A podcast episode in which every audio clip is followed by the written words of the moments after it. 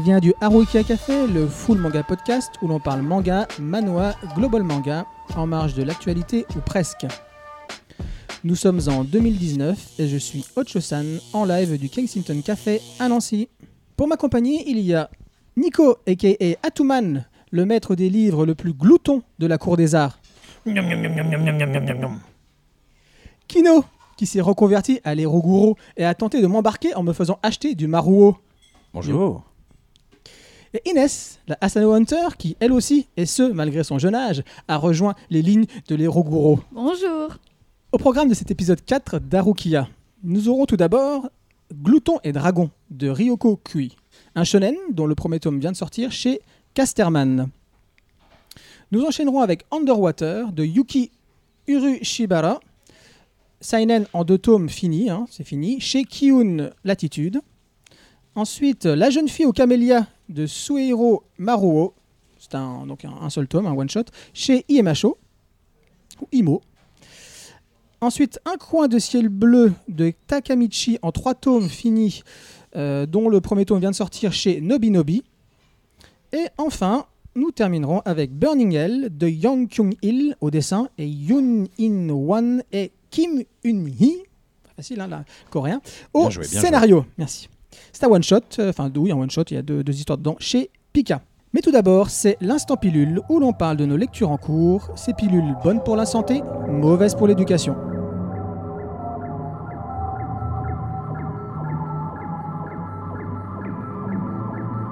Et c'est Nico qui va ouvrir le bal, s'il veut bien lâcher son téléphone, qui va ouvrir le bal avec Die and Retry de Miura Jun et Masayuki Abe. Alors, c'est même pas vrai. Alors, d'accord, j'étais sur mon téléphone, mais c'était pas pour ça à la base. Je venu pas pour glander. Alors, tout à l'heure, oui.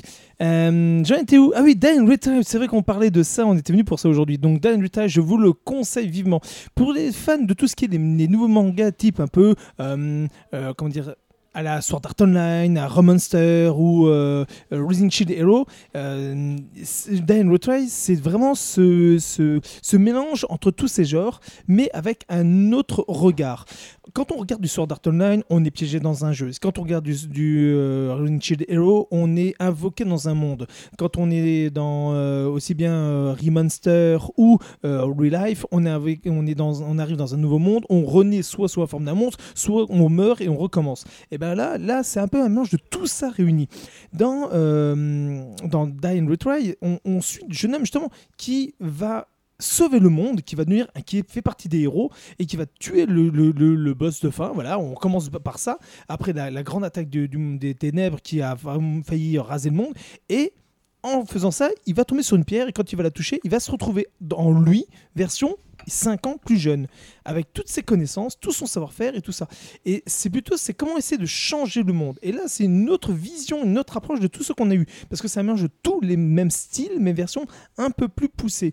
Et, je trouve que c'est ça qui est vraiment l'intelligence de, de l'œuvre. Et je le conseille vivement. Graphiquement, c'est super beau. Euh, moi, c'est vraiment une belle lecture que j'ai. J'ai hâte de voir la suite. J'ai la même frustration que quand je lis euh, Remonster ou Losing Shield Hero. Donc c'est du très bon. Et ça donne envie vraiment de suivre les suites. Donc euh, je vous le conseille. En tout cas, euh, and Retry, c'est vraiment à lire et à découvrir. Donc Kino, toi, tu vas nous parler de À la folie, pas du tout, de Sora Ono chez Delcourt Tonkam encore une fois, mais nous sommes spon- sponsorisés aujourd'hui ou quoi?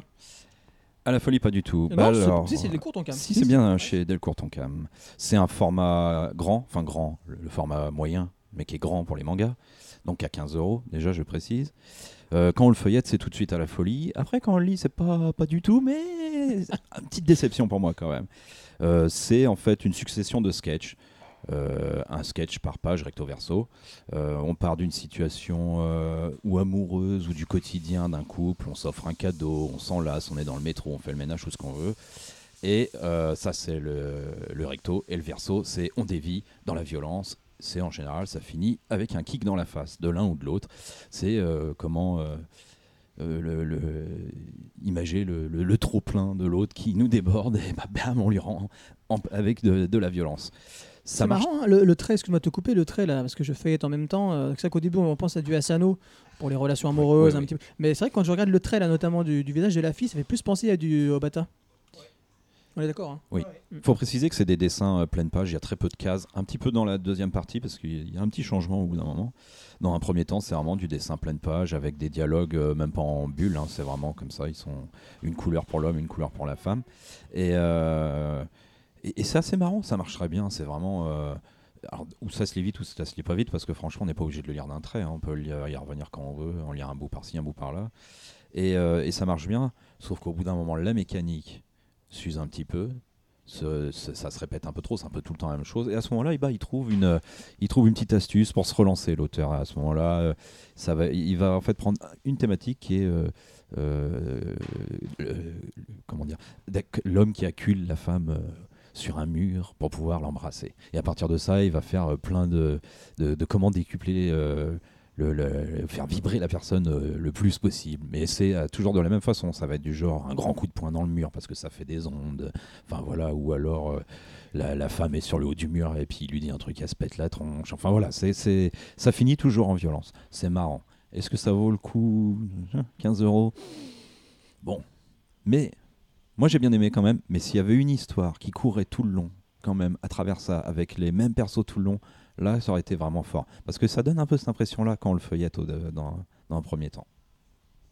Et, euh, il faut savoir aussi une chose, c'est comme au Japon en ce moment, c'est le gros problème de cette nouvelle méthode de drague qui consiste à bloquer la fille contre le mur, lui tenir la main Oui, et voilà. compagnie pour empêcher. C'est un peu le côté, euh, on fait ça, mais avec tout le côté déjanté qui est derrière. Et je trouve que ce petit clin d'œil là, par contre, c'est là où ça, moi, ça m'a vraiment beaucoup amusé. Oui, parce qu'il faut quand même dire, c'est violent, mais c'est marrant surtout. hein. C'est vraiment, c'est c'est fait pour, pour rire. Ça fait pour rire. Oui, t'as l'air de douter, je le vois, mais si, c'est fait pour rire. On Ok. peut se fendre la gueule avec des Ok. coups de pied dans la Non, non, tronche. moi, moi, il me, moi, il me tentait, hein, ce, ce, ce, ce, ce one, c'est un one shot. Hein. Oui, oui, oui. Ah, d'accord, ok. Oui, ça ira, hein, c'est pas la peine non plus de. Ok. Inès, à toi, tu vas nous parler de, alors, comme tu m'as dit, ne- 19 Days. hein. Je suis ton prof d'anglais, ça va pas du tout, Inès. hein. 19 Days. Merci. C'est un manhua Ouais. euh, de Old Euh, c'est publié en webcomic, donc sur internet. Vas-y, Ouais, parle-nous. alors parle-nous de donc euh, si vous êtes adepte euh, de la communauté Tumblr, plus particulièrement tout ce qui est yaoi, il faut le dire, je pense que vous avez dû croiser ces, ces BD, ces planches, ces, ces dessins en fait, très souvent en tout cas. Alors bon, j'ai pas non plus énormément de choses à raconter. Bon, c'est l'histoire de deux hommes qui sont amis. Qui en a un, c'est assez un je m'en foutiste et un qui, a la joie immense et disons qu'ils vont développer peu à peu des sentiments. Donc, peu de choses à dire parce qu'en fait, euh, il y a une histoire chaque chapitre, chaque, chaque planche, donc c'est compliqué de noter. C'est très marrant, c'est très sensible aussi. Ça se laisse lire, surtout que c'est gratuit. Enfin, moi, enfin, après, peut-être que je le, je le lis euh, sous le mauvais format, peut-être qu'il faut le payer, mais je ne sais, je sais pas. Mais en tout cas, sur Tumblr, euh, ils proposent des traductions, même sur les scans, etc. C'est très sympa à lire. Bon, il y a 188 chapitres pour l'instant, donc euh, on peut pas lire tout en une fois. On lit euh, comme, on, comme on le sent, et voilà. C'est des petites scènes de la vie qui sont bien. Euh, donc moi, je vais vous parler d'un manga qui vient de, se terminer. Euh, J'ai nommé Billy Bat. Billy Bat de Naoki Urasawa, bien évidemment, hein, le papa de Pluto, de Monster, de Happy, de 20th Century Boys. Kino, il voulait dire quelque chose Ah bah du tout. Non, je vois avec le tout. micro après de la bouche, je me suis dit, il veut, il veut- il veut me, il veut me dévoiler à, Ah bah non. à nos éditeurs. Oui, oui, je suis un, un gros, un, je suis un, un adepte euh, convaincu de, de, de Urasawa. Euh, voilà. Mais bref, donc, euh, donc Billy Bat vient de se terminer, le 20e tome vient enfin de, de- de sortir euh, chez nous, et euh, bah voilà, il faut le dire, j'attendais que le 20e tome sorte pour pouvoir euh, bah, commencer l'œuvre. Et continue à m'embêter à ramener le micro, enlever le micro. Euh, donc j'attendais, donc j'ai bien fait d'attendre parce que j'ai commencé et je peux vous dire que c'est Nico qui est, content parce que les sous-sous dans la poche, euh, ça, rentre, ça rentre très bien chez lui. Je viens euh, au moins une fois par semaine pour lui prendre deux tomes. Je pourrais en prendre plus parce que c'est vrai que je les avale. Il n'y aurait pas le podcast où il il faut que je lise autre chose. Eh bien, je, ne lirai que Billy Bat, très clairement. Ça me fait quasiment le même effet. T'aurais loupé Maro. Ça me fait quasiment le même effet que 20th Century Boys, si ce n'est qu'on ne suit pas une bande de, petits gamins sur plusieurs, euh, plusieurs périodes. Donc ça, c'est juste le, petit bémol. Enfin, c'est pas un défaut du, bouquin, c'est juste que moi, c'est ce qui me plaisait dans, dans 20th Century Boys. Euh, donc là, qu'est-ce que Billy Bat? Bah, Billy Bat, on suit un dessinateur euh, de manga euh, qui est métissé euh, japonais, euh, japonais américain. Euh, il est aux États-Unis au début du, du- bouquin et il écrit euh, voilà, bah, un manga qui s'appelle Billy Bat, euh, qui est euh, voilà, très typé euh, très typé bah, comics, hein, euh, très typé comics, très typé euh, même Disney dans, les premiers temps. Et où on suit voilà, ce personnage, donc Bat, la chauve-souris, Billy, qui est un espèce, d'inspecteur avec un sourire voilà, en coin très dérangeant. Très dérangeant. Et encore une fois, on va voir comment, comment la fiction va prendre le pas sur la réalité de, de l'auteur. On va voir, donc on va se promener sur pas plusieurs périodes du temps. Enfin, si, si, le bouquin, si, le- très clairement, le manga nous emmène à, plusieurs moments de l'humanité, hein, au niveau euh, Jésus-Christ avec Judas. Euh, elle nous envoie avec euh, un père chrétien qui va évangéliser un petit peu le, le- Japon. On se retrouvera dans, dans différentes périodes de, l'histoire et on voit qu'à chaque fois, il y a cette mystérieuse chauve-souris qui est présente. Qu'est-ce qu'elle fait là? Quel est son but?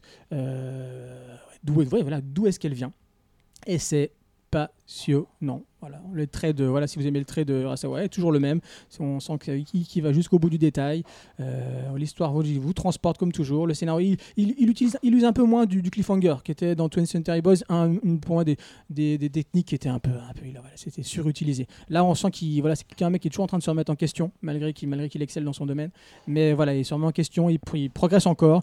Et vraiment, Billy Bat, là, moi j'en suis à la moitié, j'arrive au dixième tome là. C'est passionnant. Donc, mais bon, hein, je pense que beaucoup parmi vous le, le savent. Mais voilà, sur cette œuvre-là, je pense que j'ai vraiment bien fait d'attendre parce que d'autres personnes qui ont commencé et qui ont du mal euh, du coup à, à suivre tous les deux ou trois mois la sortie du manga et se replonger dedans. Il faut vraiment, voilà, maintenant les 20 sont sortis. Si vous n'avez pas commencé, allez-y, allez-y à fond. Vous allez voir, vous n'allez pas pouvoir vous arrêter. Oui, c'est toujours le même problème avec lui en fait. Il faut quand même mieux lire tout d'un coup, malheureusement. Enfin, malheureusement, pas, pour les dire, éditeurs, pour, euh, pour Pika, Oui, voilà, ouais, Pika, ouais, Mais t'en es arrivé où là à peu près euh, Tome 10 à peu près là. ouais. Parce que là, on peut des fois un peu avoir peur euh, d'un ventre mou, d'une pour l'instant, il n'y a pas. Pour l'instant, il n'y a pas. J'avais entendu des personnes qui disaient ça. Oui, je suis d'accord. Il y avait des personnes qui, disaient ça. Enfin, je suis pas d'accord sur 20th Century Boys, mais je vois ce que tu veux dire. Mais euh, il y a des. Non, pousse-toi, toi. Nico, tu ne parleras pas. Tu ne diras pas de mal sur 20th Century Boys. Mais Non, promis, je ne dirai pas de mal. La seule chose qu'il faut bien comprendre, c'est que 20th Century Boy, euh, Urasawa a, a une double écriture. Il a une écriture qui s'apprête plus, quand on regarde dans, l'univers, à Monster et Pluto, et une autre qui s'apprête à 20th Century et Billy Bat. Ce qui veut dire qu'on a souvent le côté où les gens qui ont tellement aimé Monster, quand ils lisent 20th Century, ils n'y arrivent pas, ils rentrent pas. Moi, par exemple, je n'ai pas vraiment apprécié 20 et encore moins Billy Bat. Je n'y arrive pas, je rentre pas dedans. Pourtant, j'adore Monster et, plus, et plutôt, ce sont mes deux œuvres euh, fétiches de l'œuvre. Et effectivement, c'est euh, cette double écriture qu'il a, il a une écriture très particulière et on le ressent quand on commence l'œuvre. Et c'est vrai que je trouve que le démarrage de, de, 20, de, de, de, de Billy Bat ressemble assez très portrait à celle de, de 20 qui me bloque dedans. Même si l'œuvre et l'histoire est très bonne, comme tu disais, et je trouve qu'elle est vraiment passionnante, mais à cause de l'écriture, je, je rentre pas dedans. Personnellement, je n'y arrive pas. Juste pour terminer, c'est encore comme la, la- la petite histoire rencontre la grande histoire. hein. Donc on verra aussi Kennedy, euh, l'assassinat de Kennedy. Enfin voilà, il y a plein plein de choses comme ça et c'est vraiment. Enfin moi, je, je suis euh, happé, peut-être plus qu'un plus qu'un bon Stephen King. Voilà. Ça parlera à certains ceux qui ont lu. On voit l'allusion. Ouais, exactement. C'en est terminé pour euh, l'instant pilule et nous passons à nos chroniques.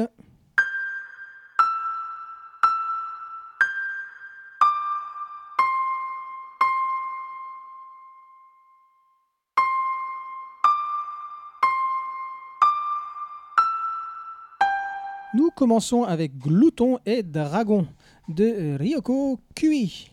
Et c'est Nico qui va nous en parler. Mais avant ça, je vais vous faire un petit résumé rapidement avec une petite citation. Comme vous savez, j'aime bien faire ça, tirée du, livre. Pour moi, qui, une citation qui résume assez bien euh, qu'on ce qu'on peut en retirer à la, à la lecture.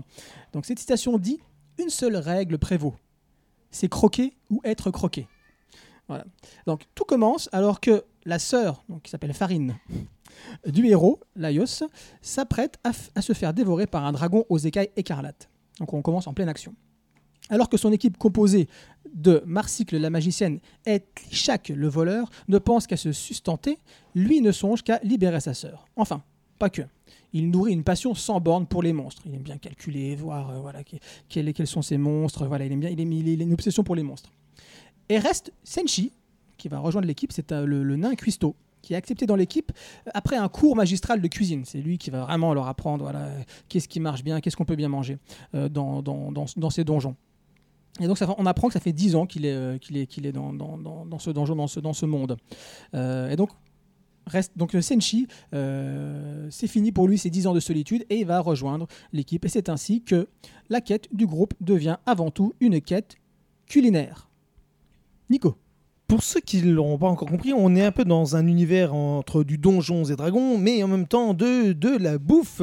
Imaginez-vous avec euh, Yakitate Japan ou Food Wars mélangé à du euh, donjons et dragons. Et oui, bah, c'est exactement ça. En gros, on vous explique une chose. Quand vous faites un donjon où vous êtes des héros, ouais, c'est bien, on va combattre, on va gagner de nouvelles armes, des nouvelles compétences, on va devenir plus puissant, wouhou Mais quand on arrive au bout, ben, qu'est-ce qui se passe? Ben, Généralement, ben, on n'a plus rien à bouffer. Et quand on n'a plus rien à bouffer, eh ben, on devient faible. Et quand on devient faible et quand on arrive devant le boss de fin, eh ben, qu'est-ce qui se passe? Généralement, on meurt. On vous dit, bah voilà, vous voyez, comme vous étiez faible, vous n'avez pas pu battre le boss de fin.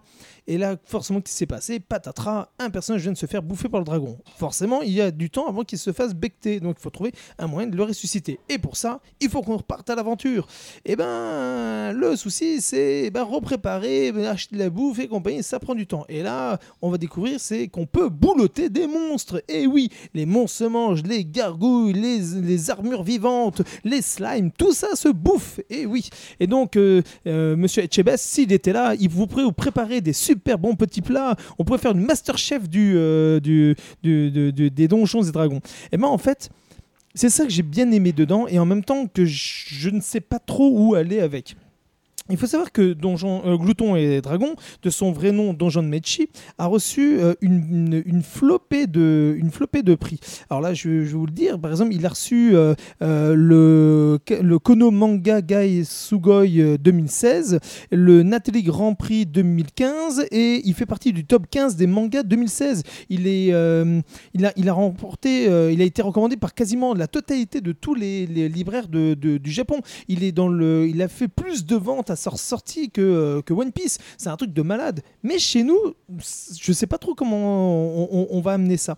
Euh, Glouton et Dragon, c'est beau graphiquement, c'est bien fait au niveau de l'histoire, c'est bien amené sur différentes choses, mais en soi, euh, a- voilà, est-ce que ça va parler vraiment à, nos lecteurs? Est-ce que ça va parler vraiment aux gens dans le domaine? Je ne sais pas. Je dois admettre que je suis assez dubitatif face à, hum, à, l'univers, même si c'est rigolo, même si on découvre des niveaux et compagnie. Mais ce qui m'a un peu agacé, c'était le côté, bon, on passe au niveau 1, on a les premiers monstres du niveau 1. Niveau 2, alors avec les restes du niveau 1, on va pouvoir faire euh, un peu de nourriture dans le niveau 2. Et en fait, au niveau 3, si on n'avait pas eu la bouffe du niveau 1 et du niveau 2, on n'aurait pas pu manger ceux du niveau 3. Ouais, c'est que des trucs comme ça. Et ça, je trouve ça un peu dommage. Euh, et certaines facilités d'adaptation par rapport aux monstres. Je trouve ça, euh, voilà, c'est bien, c'est expliqué parce qu'on nous met des coupes euh, de, de- monstres, comment on fait, compagnie, donc c'est sympa. Mais euh, si on n'avait pas un- une épice qu'on a pu acheter dehors ou machin ou bidule, voilà. Et ça, je trouve ça toujours un petit peu dommage. Dans l'humour, c'est bien, dans le principe, c'est bien, mais donc je sais pas où ça va aller. J'attends le tome 2 avec impatience parce que c'est vrai que c'est assez rigolo. On nous apporte, sur- euh, on, nous balade d'univers en hiver. Mais bon, voilà, je, je sais pas, je, ne sais pas quoi dire. Alors, je sais pas si mes, mes confrères et sœurs ont lu, donc euh, Inès, t'as quelque chose à dire? Bah, surprise euh, générale autour de la table, il faut le dire, quand tu nous as dit qu'il avait reçu plein de prix. Et en fait, j'ai compris pourquoi il avait reçu plein de prix. C'est parce que on touche à un univers de médiéval fantasy et on ne trouve pas ça dans le manga. Je, je- moi, je peux pas citer un seul titre de manga où c'est euh, du médiéval fantasy. J'en ai pas. À part pff, limite Zero. Berserk. Clémor, c'est- Hubelblatt. Ouais, mais c'est pas C'est un Spedler. c'est- pas pareil. Non. Par- C'est un peu un mélange des genres, s'il vous plaît. Non, euh, alors je, je suis d'accord, il faut savoir que les Japonais utilisent pas, n'ont pas énormément d'heroic fantasy. Et à un moment, à une période, on a commencé à en faire un petit peu, mais c'est pas vraiment leur culture. Donc forcément, sur- euh, il y, a eu, Ouais. euh, il y a eu des périodes un peu de, de vaches maigres, mais c'est vrai que ça se développe de plus en plus maintenant aujourd'hui dans le domaine de l'heroic fantasy. Là, vous, vous, dites, vous citez Berserk et Clément. Je pense pas que c'est. Parce que quand je parle en Heroic Fantasy, bah, je pense euh, tout de suite bah, Donjons et Dragons, un peu plus européen, américain, si on veut. Moi, ça m'a fait aussi penser à une BD, bah, le Donjon de Nahelbuck. Ouais, je crois que je le cite bien. Si tu veux un qui veut qui soit vraiment dans cet esprit-là, il y a le plus connu, celui qui rend hommage à Tolkien, d'ailleurs qui s'est inspiré beaucoup de Tolkien, c'est Lodos. Lodos War, c'est un manga qui est sorti dans les années 90 et qui a été euh, l'ins- une des plus grandes inspirations de Tolkien, qui a, qui a, qui a été inspiré de Tolkien. Ce sont des grands fans. D'ailleurs, il y a même une scène, euh, si vous vous rappelez bien, dans Le Seigneur des Anneaux, le, le squelette qui tombe dans le puits, le premier, dans, dans, dans, les, trucs de la Moria. Euh, et ben là, c'est la même chose. On a un moment, le fait tomber euh, un, squelette qui tombe et qui arrive et qui réveille le dragon. Et ben c'est, c'est- il y a plein de petits clins d'œil comme ça. Ouais, ouais, bah, d'ailleurs, il y avait euh, y a une référence dans le manga de Le Seigneur des Anneaux. À un moment, je crois qu'il y a un personnage qui dit Fuyez, pauvre fou. euh, Ouais, je crois que c'est dans celui-là. Et euh, bon, petite référence. Donc, je pense que s'il a eu aussi ses prix, moi, je pense que c'est vraiment. euh, c'est l'un des premiers mangas, peut-être. Bon, après, vous m'avez prouvé le contraire, mais je pense quand même qui touche dans, bah, dans l'heroic fantasy. Sauf que le problème, c'est que c'est du banal. C'est du vu et du revu. C'est ça. c'est un gros problème avec l'heroic fantasy, c'est qu'on il faut inventer, sinon ça, on passe à côté. Là, euh, on a les mêmes races qu'on trouve dans tous les heroic fantasy, le même bestiaire, les mêmes ingrédients. Bon bah finalement le grand il est chevalier, le petit bah, c'est un nain qui aime bien bouffer, qui aime l'or. euh, la, fa- la femme c'est une sorcière, une magicienne. Enfin voilà quoi, c'est vraiment du banal. Oui, mais ça vient aussi du JRPG. Oui, Donc le JRPG, là par contre, si tu veux du, de l'Heroic Fantasy, là tu en as, euh, en veux-tu, en voilà. Oui, mais je pense quand même qu'il faut un peu réinventer ce genre de choses. Au, bout d'un moment, il faut, faut se détacher de, de, tous ces, de toutes ces bases et euh, commencer à faire quelque chose de, de nouveau. Surtout que, bon, je pense que. Est-ce qu'il s'attendait à. Moi, j'allais dire. euh, parce que tu as, tout, bouleversé ma critique, parce que j'allais dire, ouais, je critique, mais c'est pas. Et peut-être qu'il s'attendait pas à faire non plus le manga du siècle, mais là, vu tous les prix, euh, je ne comprends pas. Surtout qu'un chapitre égale une nourriture. euh, c'est assez intéressant à lire, c'est marrant, c'est plaisant, Non, mais ça n'apporte rien. En fait, si tu préfères, c'est normal. C'est quand- il suffit de s'amuser à une chose. Moi, je m'amuse chaque année de regarder qui a reçu le prix Taisho au Japon. Le prix Taisho, je rappelle, c'est le prix du meilleur manga, toute euh, série confondue, tout style confondu. Euh, par exemple, on a eu Silver Spoon qui l'a eu. Donc là, Ouais, on se dit ouais. là- mais, là, mais là, c'était vraiment bien Voilà, pour euh, bien. un truc de la Mais bouffe. si je vous dis par exemple euh, Kamakura Diary, qui c'est qui connaît ici pas dans cette table? Voilà, Inès, bon ça c'était normal, mais, euh, mais les, les, les, les deux autres Zigugu, vous connaissez pas. Voilà, parce que effectivement c'est un style très particulier. Même je pense que vous allez adorer tous les deux. Mais euh, ça, par exemple, en France, ça se vend quasiment pas. Et pourtant, ça a reçu le prix Taisho. C'est pour ça que le prix Taisho ou les autres prix qu'on peut avoir sont une, une approche bien particulière. Et euh, ça, c'est normal qu'au Japon, ils le reçoivent autant. Mais chez nous, en France, par contre, effectivement, euh, c'est quelque chose qu'on va regarder un peu avec humour. Ça aurait été un anime, je pense que les gens l'auraient dévoré sans jeu de mots, mais vraiment, voilà, ils seraient, Ah seraient ouais. jetés dessus.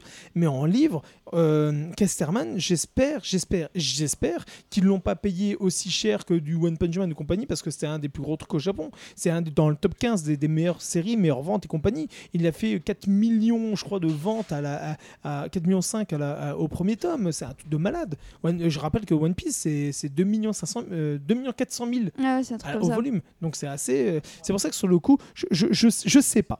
Je, je sais pas comment ça va répercuter. Je sais pas ce qu'il va avoir. Mais en tout cas, oui, c'est bien. Mais comme tu disais, c'est du banal et du classique, du déjà vu. Je suis assez un peu déçu par le côté facilité scénaristique avec les monstres. Mais en fait, je pense qu'il faut le lire en posant son cerveau et en se marrant, en regardant les gens bouffer du monstre. C'est tout. Ouais, bon. Surtout que. J'en ai, j'en ai vraiment pas entendu, entendu parler, alors qu'il y a, certaines communautés. euh, sur Twitter, par exemple, bon, je traîne beaucoup sur Twitter, euh, une communauté qui, est beaucoup dans les mangas, ils en ont pas parlé du tout. C'est quand, même- triste un peu pour Casterman. euh, J'espère qu'ils ont pas payé cher, comme tu le dis, pour un manga comme ça. Mais il y a- ces mangas-là où il faut se dire non, ça, ça marchera pas en France. Et là, je pense que ça a pas du tout marché. Ah, écoutez, euh, voilà, euh, vous prenez, note. hein, voilà, nous pensons à, à Rokia Café que ça, ne, que ça ne marchera pas du tout, pas qu'on en veut à Casterman, comme vous pouvez le voir. euh, hein, il y a plusieurs œuvres qu'on apprécie énormément chez eux, mais là c'est vrai que ouais, je, suis, je suis comme vous, je suis étonné de voir que c'est Casterman qui a pris ça. Donc moi, rapidement, je vais dire deux choses sur le manga parce que vous avez, tout a été dit, il n'y a pas grand chose à dire notamment.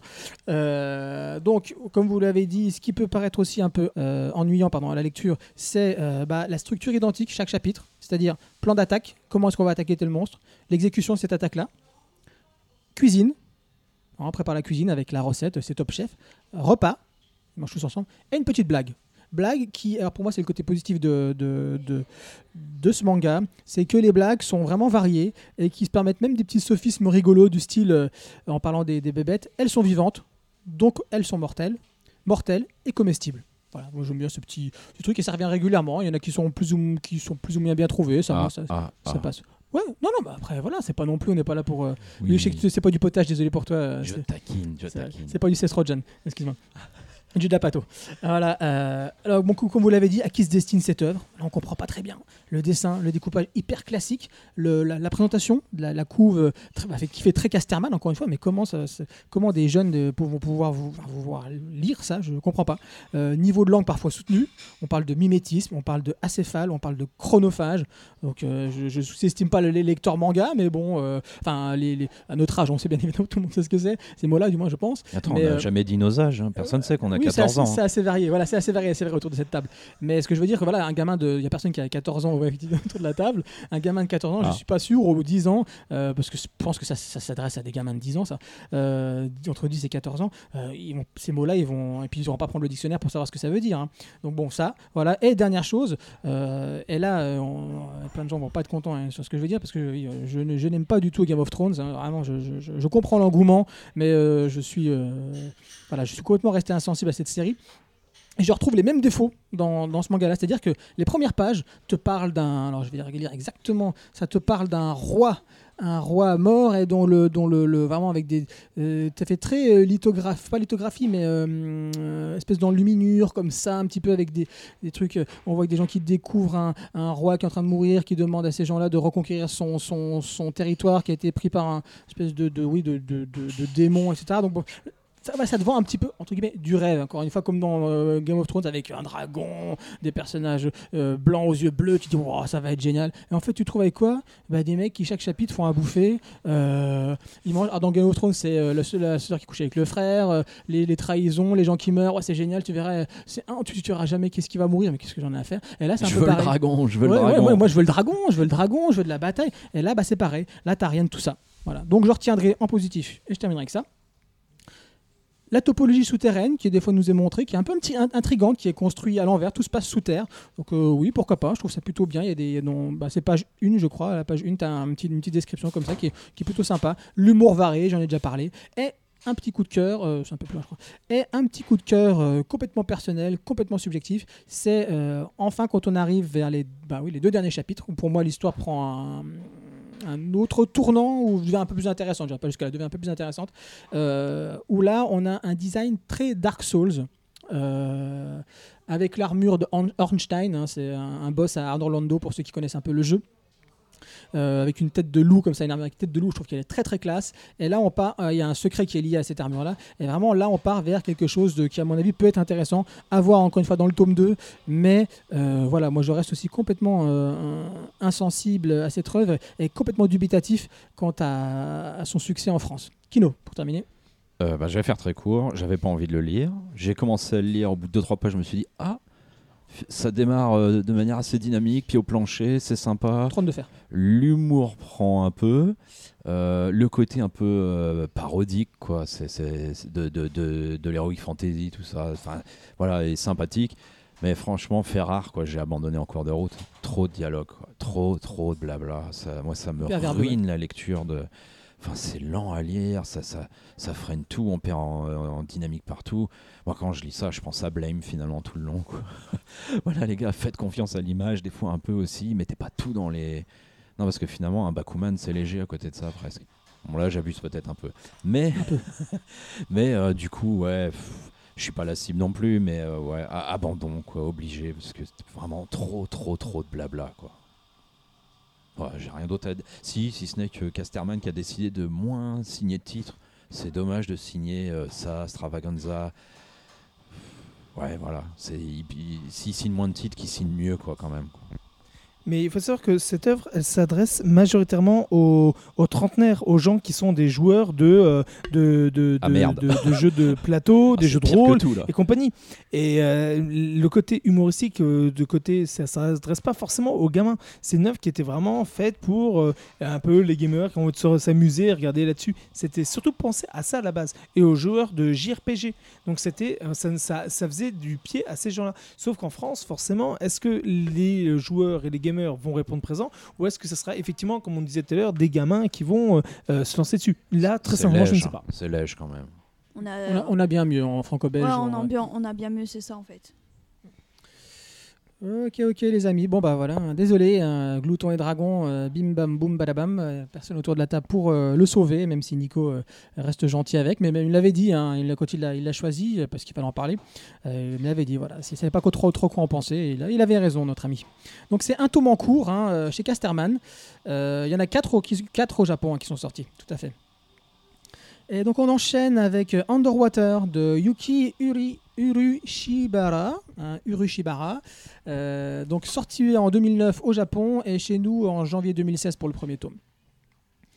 Alors petite citation. Underwater. C'est un petit village comme les autres, mais aucun autre ne lui ressemble.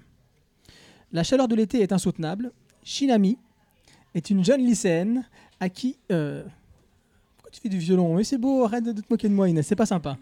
Je recommence. La chaleur de l'été est insoutenable.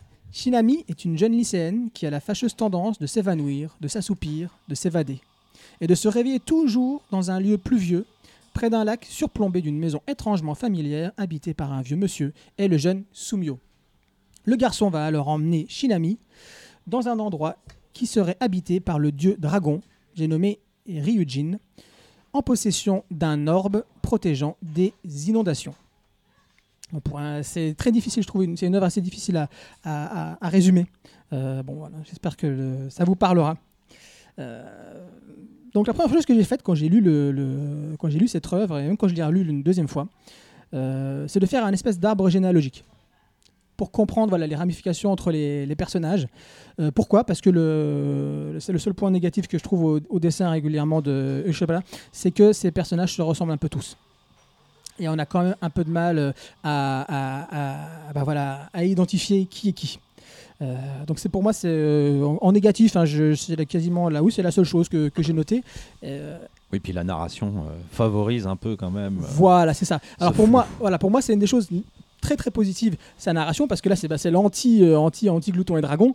Euh, c'est que là, tout est narré euh, par l'image. C'est-à-dire que tu vas avoir énormément de flashbacks, euh, énormément de, bah, changements d'univers. Underwater, donc euh, tu passes euh, d'un- Tokyo où c'est la sécheresse, où il faut surveiller la consommation d'eau, à un, où quand elle se réveille après, donc quand elle s'endort, elle se réveille dans, dans un petit village où il ne fait que pleuvoir tout le temps, dans l'eau. et donc tu passes d'un lieu comme ça tout le temps à un autre, ou d'un flashback à un autre, et tu as du mal un petit peu à bah, savoir qui est qui à cause justement des traits de, de, de, de- des traits de dessin des, des, design de, de Yuki. Et surtout qu'il y a un personnage qui se balade dans tous les lieux, dans toutes les époques, ce qui encore plus déroutant. Ce qui, peut, ce qui peut être déroutant. Donc ça, c'est pour moi le, le petit défaut. Mais je trouve que les transitions sont extrêmement bien euh, amenées. Euh, voilà, il n'y a pas de nous sommes en 1929, euh, hop, nous sommes en 1900. non, Il n'y a pas de tout ça. C'est reste, ça reste du graphique. Et voilà, elle, elle fait, elle fait du graphique. Elle le faisait déjà avec Mushishi, parce que oui, je ne l'ai pas dit, c'est l'auteur de, euh, de Mushishi. Bien évidemment, chef-d'œuvre, sorti voilà, en 10 tomes. on en reparlera peut-être un petit peu après. On en reparlera même certainement après, dans le coup de cœur, dans les Totally Crazy. Donc, commençons euh, par la forme. Je vais commencer un petit peu à parler de, la forme, euh, même si j'ai déjà fait. Euh, donc, bah, l'entrée en matière, hein, comme je l'avais fait pour, pour Desco, bah, c'est l'édition. L'édition, moi je trouve que je trouve magnifique, encore une fois, gaufrée, qui rappelle bien évidemment l'omniprésence dans l'œuvre de l'eau. Euh, que je trouve voilà, sur un, un papier, voilà, papier gaufré, blanc, voilà, le blanc, les petits garçons, euh, donc Sumio sur le tome, oui c'est le tome 2, pardon, sur le tome 1, Tachinami, euh, bah, qui sont toujours plus ou moins euh, un, donc un qui est renversé et l'autre qui est à l'endroit, euh, avec bah, bien évidemment entouré, entouré de poissons pour, euh, pour rappeler l'eau. Donc moi, je, moi voilà, une superbe, superbe édition. Donc c'est un format, Ouais, un format grand hein, ouais, c'est chez Latitude, un Kyun mais chez Latitude. Donc leur format qui se destine à la base à des non lecteurs de, de, de manga.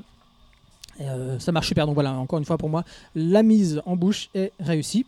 Euh, les dessins, donc les dessins, moi que je trouve, euh, ça va pas plaire à tout le monde. C'est un, un, un trait qui ne plaît pas à tout le monde, qui, est, qui fait très fusain, avec une patine toute particulière. Moi j'adore. Moi c'est c'est double page ou ces pages sur les décors, je les trouve. pff, voilà quelque chose de d'onirique, de, de, de, suna- de suranné et de d'onirique qui se dégage. Et puis ça marche super parce qu'on est dans, comme je vous l'ai dit, dans une œuvre qui est quelque part un peu intemporelle. On se promène en- entre les, les, les, les, les périodes et ça marche magnifiquement. Peu- le, le style Peu marche de détails avec un petit trait assez Ouais. fragile comme Ouais, ça qui est. ouais, c'est- c'est- c'est c'est beau. Tu regardes, tu vas pas te dire Ouah, la technique non, mais tu regardes et puis tu es là, tu te dis ouais. T'as envie d'être à la plage, t'as envie d'être dans, dans, dans ce village, t'as envie d'être euh, voilà, t'es transporté. Moi ça, ça marche super bien, L'esthétique est là quand même. Ouais. complètement. Les transitions, j'en ai déjà parlé, donc voilà, entre monde euh, très, très soignant entre monde réel et onirique, pas d'indication de changement de lieu, d'époque, ça je l'ai dit, tout passe par l'image. Euh, ensuite, je parlais de, la pudeur dans, le récit, donc c'est pour ça que c'est marrant, parce qu'après on va parler de, de Maruo, Euh, je l'ai passé, passé volontairement après, où là on est dans- dans quelque chose de beaucoup plus frontal. Là, chez euh, Urushibara, on est vraiment dans la pudeur du récit. Hein, on parlait des transitions, mais dans, tout le temps c'est comme ça. C'est dans, ça demande l'attention du lecteur. C'est-à-dire que si tu lis cette œuvre en étant ailleurs, eh ben, tu vas être perdu au niveau des personnages, au niveau du temps, au niveau de tout ça. Mais si tu te laisses porter, mais tu restes concentré, donc tu t'es concentré sur l'œuvre, dans ce que tu lis, tu seras vraiment, je pense, transporté. Tu as une simplicité dans, les sentiments, mais une complexité dans leur expression. Et pour moi, c'est vraiment euh, tout ça, c'est vraiment, ça se résume dans cette fameuse orbe du dragon. Donc je vais pas spoiler ce qu'elle représente, mais vraiment pour moi, c'est cette complexité dans l'ex- dans dans l'expression des sentiments, de sentiments simples, je leur dis bien encore, c'est vraiment c'est symbolisé par, par cette orbe du dragon. Faut, faut quand même préciser que c'est des thématiques euh, réalistes, quoi. hein. C'est pas, on n'est pas. euh, Il y a un côté un peu fantastique parce que tu l'as dit onirique, et, mais on est euh, dans des, des- des thématiques qui sont les nôtres, quoi. Parce que je pense, l'orbe du dragon peut, si on n'a pas lu, peut interroger quand même à ce niveau-là. Oui, non, mais t'as as bien, t'as bien raison. Et donc, bah, j'a- j'attaquerai là en- enfin euh, euh, sur le fond, parce que je vais vous laisser la parole, je pourrais en parler, je pense, en- encore longtemps. Euh, c'est une œuvre qui m'a extrêmement, extrêmement touché. hein, donc, je l'ai lu deux fois. Donc, bah, là, quand il est sorti, puis là, après, euh, là, pour, pour préparer le podcast. Et bah, je dois dire que même à la deuxième lecture, j'avais une petite boule au niveau de la gorge. Ça me, ça me touche énormément. Cette œuvre me, me- me parle. Donc, comme tu le dis, ça parle de, de- de- de choses contemporaines. Enfin, de choses contemporaines, de choses qui touchent, non, enfin, contemporaines, non, plutôt qui peuvent toucher l'être humain, euh, de, peu importe de sa période, donc non pas contemporaine, j'ai n'importe quoi. Donc euh, on va trouver des, énormément de, valeurs qui peuvent paraître un peu vieux jeu, mais moi qui, me parle personnellement. Euh, donc c'est l'histoire quand même d'un village qui va lutter contre l'installation d'un barrage. Voilà, c'est ça l'histoire de l'histoire de, fond de, ce, ce village. Donc raser le, village, on comprend rapidement que c'est euh, bah, annihiler les, racines bah, des, des personnes qui y vivent. On va voir qu'il y en a qui vont vouloir qui vont céder sous la pression des entrepreneurs en voulant bah, voilà on va vous donner de l'argent euh, largement de quoi vous installer ailleurs. Voilà c'est on retrouve ça. Donc l'importance de l'héritage l'importance de la transmission euh, l'importance de la pluie hein, bien évidemment c'est qui, est lié intrinsèquement à ce, à ce, à ce village. Enfin l'eau de façon générale et, euh, et le contraste on en a parlé un petit peu au début de la sécheresse de la ville euh, versus le village immergé. Et on voit que quand ce village eh ben, est à un moment donné, je ne dis pas pourquoi, est atteint par la sécheresse, il révèle, il révèle euh, les secrets enfuis qu'on va découvrir. Donc c'est à la fin du tome 1, euh, voilà, le, le- je enfin, c'est un spoil, non, le, village ça sèche, pardon, et on découvre dans le tome 2, bah, qu'est-ce que ce village Et bon, je ne peux pas aller trop loin là-dedans. Euh, Mais ne trouvons pas ça vieux jeu. C'est pas, c'est pas, ouais, je sais pas, je- peut-être peut-être que je, vieillis mal, je sais pas. Mais euh, ouais, non, moi c'est, magnifique. Il y a un, une autre thématique que je peux pas parler, autrement ça spoilerait. Mais voilà, c'est du très très lourd, vous l'aurez compris. Qui a la parole Kino Tu veux Euh, je valide, hein, je suis entièrement d'accord avec tout ce que tu as dit. Une des forces pour moi de, de, de, de ce- cette œuvre, c'est cette espèce de contradiction qu'il y a permanente dans le ton, où tout est dur et tendre, tout est, euh, est triste et léger, il y a du drame et de l'humour, enfin voilà, on a tout à chaque fois. Euh, mais en même temps, c'est pas, c'est pas un coup on rigole, un coup on pleure, je trouve que c'est un peu tout le temps là, présent comme ça, mélangé. Quoi. Euh, le... Tu as parlé de l'histoire, mais moi, pour moi, les thématiques dépassent l'histoire. hein. Alors, l'histoire sert très bien ces thématiques, c'est vraiment bien choisi, c'est vraiment une très bonne idée. Mais voilà, on est vraiment sur un manga sur le souvenir qui s'efface, euh, comment, et comment remonter un peu le fil de la mémoire. Peut ne pas être faisable pour de vrai, mais ici, voilà, on vous l'a dit, avec cette astuce de temps, de lieu, de personnage qui va se balader comme ça. Donc, euh, surtout le lieu de la rivière, quoi. Enfin, on voit la, symbolique évidente de l'eau, de la rivière, quoi, très très forte. C'est très mélancolique sur le temps qui avance, qui perd en chemin des, existences, des souvenirs, des lieux, des légendes. Et, on voit que l'auteur veut insister sur, euh, sur comment tout ça est un travail collectif. Là, on le voit au sein de la famille, que, comment ça doit être euh, un travail qui doit être fait ensemble pour que, la mémoire euh, s'entretienne. Et, on sent une petite nostalgie d'une époque où les choses euh, se racontaient, se transmettaient peut-être un peu plus que maintenant, quoi. Euh, où maintenant ça se stocke, mais finalement, est-ce qu'on se transmet autant? C'est pas sûr. Alors, évidemment, derrière, ça va questionner sur le deuil, l'enfermement dans les souvenirs, le rapport au réel, le rapport au rêve. Et, le tout est narré à travers une histoire un peu de fantôme, quelque part. Enfin, y a, y a- voilà, il y a ce... Alors pour nous, euh, occidentaux, les fantômes, c'est toujours un peu particulier. On, pourrait dire que l'auteur efface au fur et à mesure la frontière entre la réalité et le rêve, mais en fait, ce serait un point de vue occidental. Je pense que s'il fallait vraiment plus se projeter de la de la enfin, du point de vue de l'auteur, ce serait de se dire c'est effacer la réalité entre la vie et la mort, plus que la réalité et le rêve. Donc, euh, bon, bah, évidemment, une œuvre très, très, très touchante. Moi, ce que j'ai adoré dans ce manga, c'est comme tu disais, graphiquement, les personnages se ressemblent tous. Au bout d'un moment, on a du mal à distinguer. Mais la narration est tellement bien amenée qu'en fait, on retrouve exactement qui est qui le dialogue et par les situations. Le- la construction est faite à un tel niveau que quand on le lit, on est complètement baigné dedans, sans jeu de mots encore une fois avec la pluie, mais complètement baigné et amené à suivre l'histoire. C'est vrai que je l'avais lu à sa sortie, je me rappelais plus trop. Là, j'ai regardé les premières pages, enfin les, dans le tome 2, j'ai et là, il y a toute une situation qui m'est revenue comme, comme, euh, comme un, un, raz-de-marée. Et c'est tellement fort. Disait Guino, c'est ce sentiment qui arrive derrière, qui est appuyé par, euh, c'est magnifique. Et certains petits décors où on se retrouve, on a l'impression juste que, voilà, on, se retrouve entre copains, on a un copain au loin qui prend deux, trois petites photos parce que, voilà, on est entre potes, on est entre famille, on est dans un lieu euh, où, on se connaît, où on, apprécie. Et c'est ça. Et Underwater, euh, Underwater, il est marquant de sa simplicité dans, dans le- le- l'environnement, mais sa complexité dans le, le, le thème et l'histoire du village. Mais, mais c'est tellement bien amené. Voilà. Mais après, effectivement, il y a des moments où si t'es pas concentré sur le truc, et ben tu rates quelque chose et tu dis ouf, attends, attends, attends, attends, attends, attends, et tu t'es obligé de revenir en arrière. Mais quand tu rentres vraiment dans l'histoire, t'as l'impression que tu pourrais même plus lâcher le livre. C'est ça qui est fort. Donc ouais, ouais, non, je, je, je suis à 200% sur cette œuvre et la jaquette. La jaquette, passez votre main dessus si vous avez l'occasion. C'est incroyable. On a l'impression de passer sur, euh, euh, avec le papier sur, sur une pierre de pluie avec euh, ce- ces petits reliefs. C'est tellement bien réfléchi. Sur le coup, la version Latitude, ils l'ont bien fait de le sortir en grand format. En petit format, certes, la concentration du, dessin aurait été plus intéressante pour, comme par exemple on a eu avec Bright Story, mais en termes de euh, qualité et de rendu pour l'œuvre, je pense que la, version Latitude de Kyun en grand format est très intéressante. Après, elle s'adressait quand même pour les plus grands lecteurs et pas forcément pour les, jeunes. Donc forcément, le mettre en petit format aurait peut-être euh, perdu le lectorat de l'œuvre. Mais effectivement, ça lui rend, euh, dans tous les cas, ça a été un coup de génie de l'avoir fait à mon goût. Et oui, oui, non, à 200%, je, je peux être coupable, j'aime. Inès? Oh, pas grand chose à dire, vous avez tout dit. Euh, J'aimerais bien savoir si c'est un peu dans la. Je sais que c'est un- peu dans la même veine que Muhishi. Mushishi, oui. Ouais, Mm. Mushi- Mushishi. C'est euh, complètement, oui, c'est complètement dans la même veine. hein. C'est- C'est-à-dire que, euh, bah, je vais en parler à la fin de, je vais parler de l'animé euh, à la fin de, de, cette émission.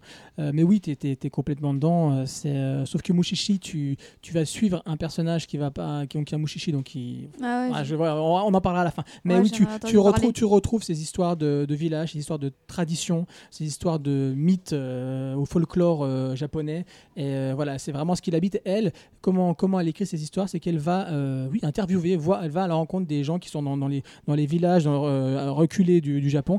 Et elle, euh, elle fait oui, plus ou moins des, inter- des interviews. Et l'animé est mieux que le manga ou pas? Tu parles de Mushishi? Ouais. Ah bah, je te le dirai plus tard, à la fin de, l'émission.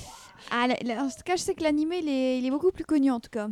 Avec le manga ouais. ouais. ouais, parce que Nico, quand euh, je vais acheter mon Mushishi, il faut que je le commande à chaque fois. parce qu'il n'a pas en magasin. Malheureusement, ça a cartonné par contre au Japon, 2,5 millions, euh, alors qu'en France, bon, ouais, ça. Pas trop trouvé son, son, son public. Tu veux encore ajouter quelque chose, Inès, ou c'est bon Non, à part que c'est quand même très doux. Oui. C'est doux, hein. Et Puis là, la pluie, elle sert à quelque chose. Ouais, et ça m'a juste fait penser, euh, avec l'histoire du barrage, hum. ça m'a juste fait penser à Igorashi no Nakukoroni euh, pour le barrage. Je, me demande si c'est un problème fréquent. Parce qu'en fait, euh, dans, dans le visual Noël, il y avait aussi euh, un village paumé euh, où ils voulaient construire un, barrage, sauf que s'ils construisaient le barrage, bah, ce serait l'engloutissement du village. Je me demande si c'est un problème fréquent au Japon. Oui, non, c'est évident, oui, ça, l'est. Et puis, il faut savoir que l'eau, souvent, chez nous, symbolise la vie.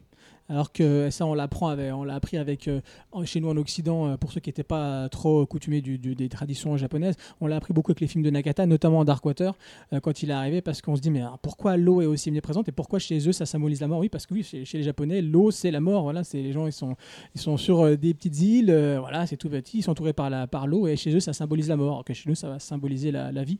Et euh, bon, c'est d'où la mélancolie qui, qui ressort aussi de, de ce fameux Underwater et les problèmes de barrage, de choses qui viennent euh, régulièrement, euh, régulièrement chez eux. Et ça t'a plu? Ouais, ça m'a plu. Bah, bien sûr, ça m'a plu. C'est c'est le genre de, de truc que j'aime bien. voilà. Ben, C'est très bien, parce que là, on va parler d'une œuvre et euh, j'ai pas l'impression que je vais me retrouver tout seul là. Nous allons parler de. La... ah, pardon, excusez-moi, excusez-moi, excusez-moi, j'ai oublié de dire. Donc je rappelle, c'est euh, Underwater en deux tomes euh, finis. hein, c'est sorti chez Kiyun euh, Latitude, c'était un grand format. Voilà. Et euh, bah, jetez-vous dessus si. Non, euh, voilà, si dedans. plonger dedans. Oui, c'est magnifique. C'est frais. Et vraiment, moi, je crois que j'avais lu. Donc, le premier tome est sorti au mois de janvier, le deuxième était sorti au mois de juin. Euh, c'était sorti l'été, et c'est parfait à lire l'été, ça. C'est frais? C'est frais. voilà.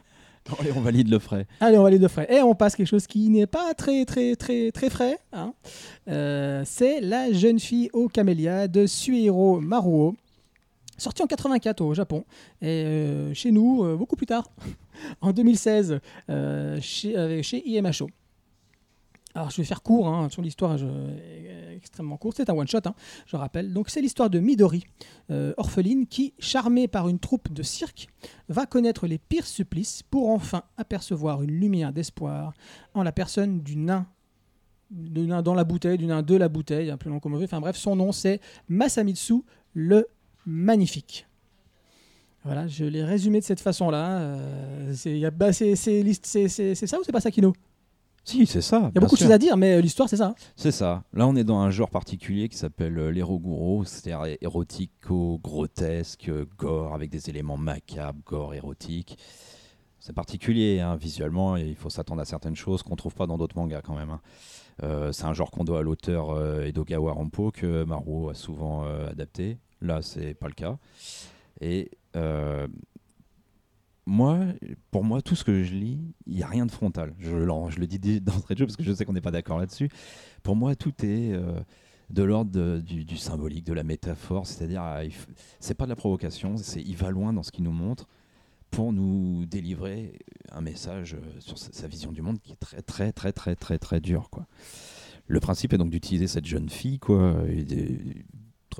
enfin, je sais pas si on peut dire pu- pure, mais enfin bon, jeune fille, quoi, on voit ce que ça peut symboliser, pour mettre en évidence cette vision très dure du, de- de- du monde tel que lui le perçoit, avec peu d'espoir, où tout ce qui est bien va être tourmenté, va être brimé, voilà, par le moche, la crasse, la violence. hein. Autant si l'autre s'effraie, là c'est un peu plus crasseux quand même, on va dire. Et tout est, tout est au service de ça. Euh, voilà, c'est un exemple, un garçon qui se prend pour une fille, qui écrase la tête d'un chiot pour le servir à manger. Faut pas voir ça comme une provocation, faut pas voir ça comme, euh, comme, euh, je voilà, s'il faut juste se dire, il veut nous dire que ces gens-là ont du mal à se nourrir, que le monde est violent, que, qui, voilà, qui, qui sont dans la, dans la peine, dans la souffrance. Bah, il va exagérer comme ça. C'est c'est vraiment euh, son principe de base hein, dans une autre œuvre. Il veut nous montrer euh, une, mère et son enfant euh, qui vivent à la rue, qui n'ont pas, pas à manger. Et bah, le- l'enfant euh, va déféquer son verre solitaire et le manger. Voilà, voilà.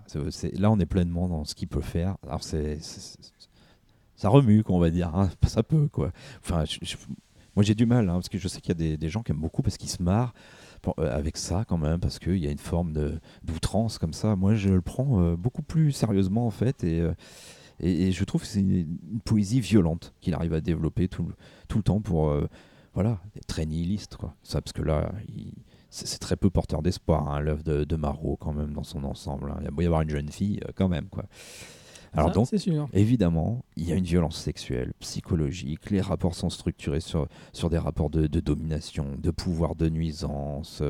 euh, c'est- c'est le- le- il y a une hiérarchie entre les gens systématiquement, tout le monde... euh, Enfin voilà, il y a des dominants, des dominés. C'est- pas simple. Et euh, puis, il y a un point qui est important, c'est son amour pour l'association euh, beauté-monstruosité.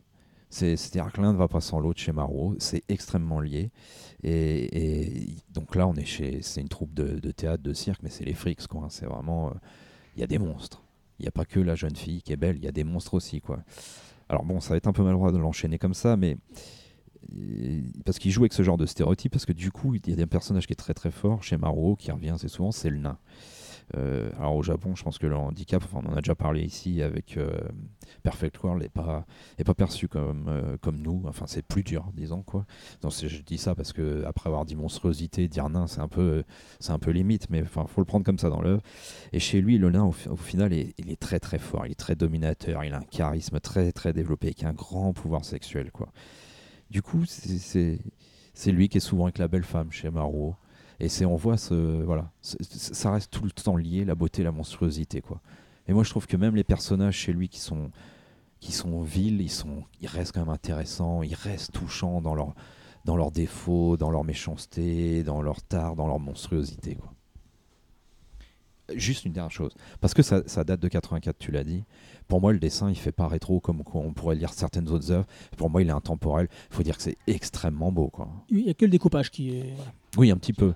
C'est c'est pas un dessin moderne d'aujourd'hui. Si on regarde, euh, je sais pas, euh, je sais pas, pas, d'idée, mais enfin, toute manière, ça reste un manga plutôt auteuriste. hein. Enfin, même pas plutôt totalement auteuriste. Donc, on n'est pas dans du mainstream. Mais voilà, le dessin, il est, le trait est, est sublime et parfait. Il y a du détail quand il faut. Il laisse euh, la place au blanc quand il faut. Enfin, il alterne tout ce qu'il faut comme il faut, quoi. Très grand auteur pour moi. Ouais, et alors c'est vrai que c'est un site qui est un peu particulier et qui a eu du mal à percer chez nous. Après, effectivement, dedans, le, ce qui est intéressant pour l'auteur, ce qu'il a, sur quoi il, avait, il a souvent joué là-dessus, c'est sur le burlesque. Et hum, le burlesque, c'est ce qui l'amène, ce, il, veut, joue de poésie dans le burlesque. C'est pour ça que sur le coup, ça fait toujours un peu bizarre. Quand on lit ça, on se dit, on a l'impression d'être sur, des fois un moment où on est à la limite. c'est de l'érotique, mais des fois, c'est de l'érotique torturé, torturé.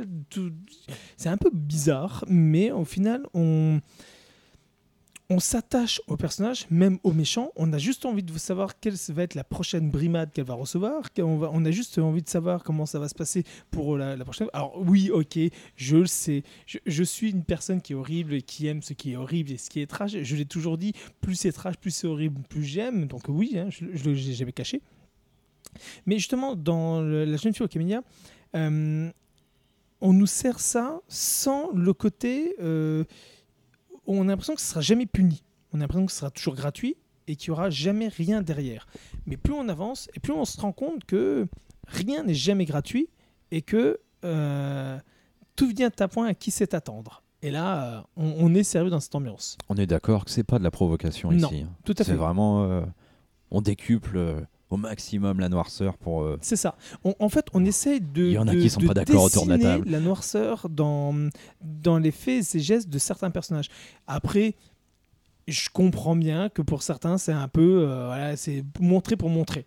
Il y a des moments, je suis assez d'accord, mais au final, euh, c'est tellement amené de manière euh, entre guillemets naturelle pour l'œuvre qu'au final, et surtout si vous regardez bien, euh, c'est ça que j'aime beaucoup dans, l'œuvre, c'est qu'il se sert énormément des, euh, stéréotypes euh, japonaises de, l'érotisme de l'époque. Et il y a certaines scènes, c'est limite, c'est des estampes, c'est des planches, c'est fait pour voilà, c'est pour ceux qui ont, vu certaines estampes un peu, un peu marquantes ou un peu euh, salaces, phalliques, n'importe quoi, où on peut avoir des créatures et autres. Mais c'est magnifique. Il y a des moments, c'est ce, sont des illustrations qui sont faites pour être de l'illustration et non pas. euh, en fait, j'ai l'impression que l'histoire est là pour appuyer certaines scènes qui seront en fait elles les illustrations qui sont des estampes. On pourrait les découper, les accrocher au mur, ça ferait des estampes, euh, une expo des- d'estampes dans dans, dans l'ombre c'est exactement ça. Donc euh, moi, moi, je, personnellement, je suis hyper fan. Oui, là, on n'oublie pas que c'est du dessin avant tout. Euh, bah, la surprise euh, générale, enfin, en toute ironie, c'est moi qui ai proposé euh, ce manga et c'est vrai qu'il bah, qu'il est génial. Alors, bah, c'est du burlesque, c'est du grotesque. Ça touche un peu bah, l'underground japonais. Donc soit on aime, soit on n'aime pas, soit on adhère, soit on- n'adhère pas du tout. C'est ça. Il faut, il faut se prendre au jeu, il faut, euh, faut peut-être un peu apprécier, il faut peut-être avoir ce goût euh, du morbide si on veut pour complètement apprécier cette œuvre. Ou même, je pense qu'il faut être un peu initié. Parce que ça reste euh, bah, de l'éroguro. Donc, de ce côté-là, il faut avoir un peu peut-être touché à l'éroguro, mais un peu plus soft pour apprécier. Je pense en tout cas. Ou alors, faut, faut juste un peu être dans le même délire si on veut. Bah, après, j'ai pas grand-chose à raconter parce qu'on a déjà tout dit. Les, euh, les dessins, bah, ils sont magnifiques, il faut le dire. Euh, ça fait un peu penser à, bah, à de l'expressionnisme euh, allemand au cinéma, enfin dans les années 30. Bon, moi, moi, je trouve euh, les décors et un peu les personnages, etc., qui, qui symbolisent un peu les sentiments et puis les horreurs du monde. Enfin, moi, je sais pas, j'ai. Voilà, j'ai pas grand chose à dire. Après, bah, c'est édité chez Imo. Donc, euh, Imo, euh, euh, que je tiens dans mon, dans mon cœur parce que ils font quand même des. Ils sortent quand même des, bons mangas à leur rythme, il faut le dire, à leur rythme. Mais des très bons mangas dont on attend toujours, dont on attend toujours avec impatience. Je pense à notre Ikari Club qui euh, ça fait depuis des années qu'il le repousse. Bon, bref, c'est un petit clin, c'est un petit, petit pic comme ça, mais franchement, non. C'est euh, Imo, il propose quand même toujours des, bons mangas et là, c'est le cas. Puis euh, moi, après, moi, je trouve quand même que ça reste un peu rétro, les, les dessins. Enfin, ça fait assez quand même euh, dessins des années 80-90 et moi, j'a- j'adore ça. Après, je sais pas quoi d'autre dire, par très belle édition. Enfin, moi, je trouve que l'édition, elle est bien. À l'intérieur, on a des pages de couleur en bleu qui a son.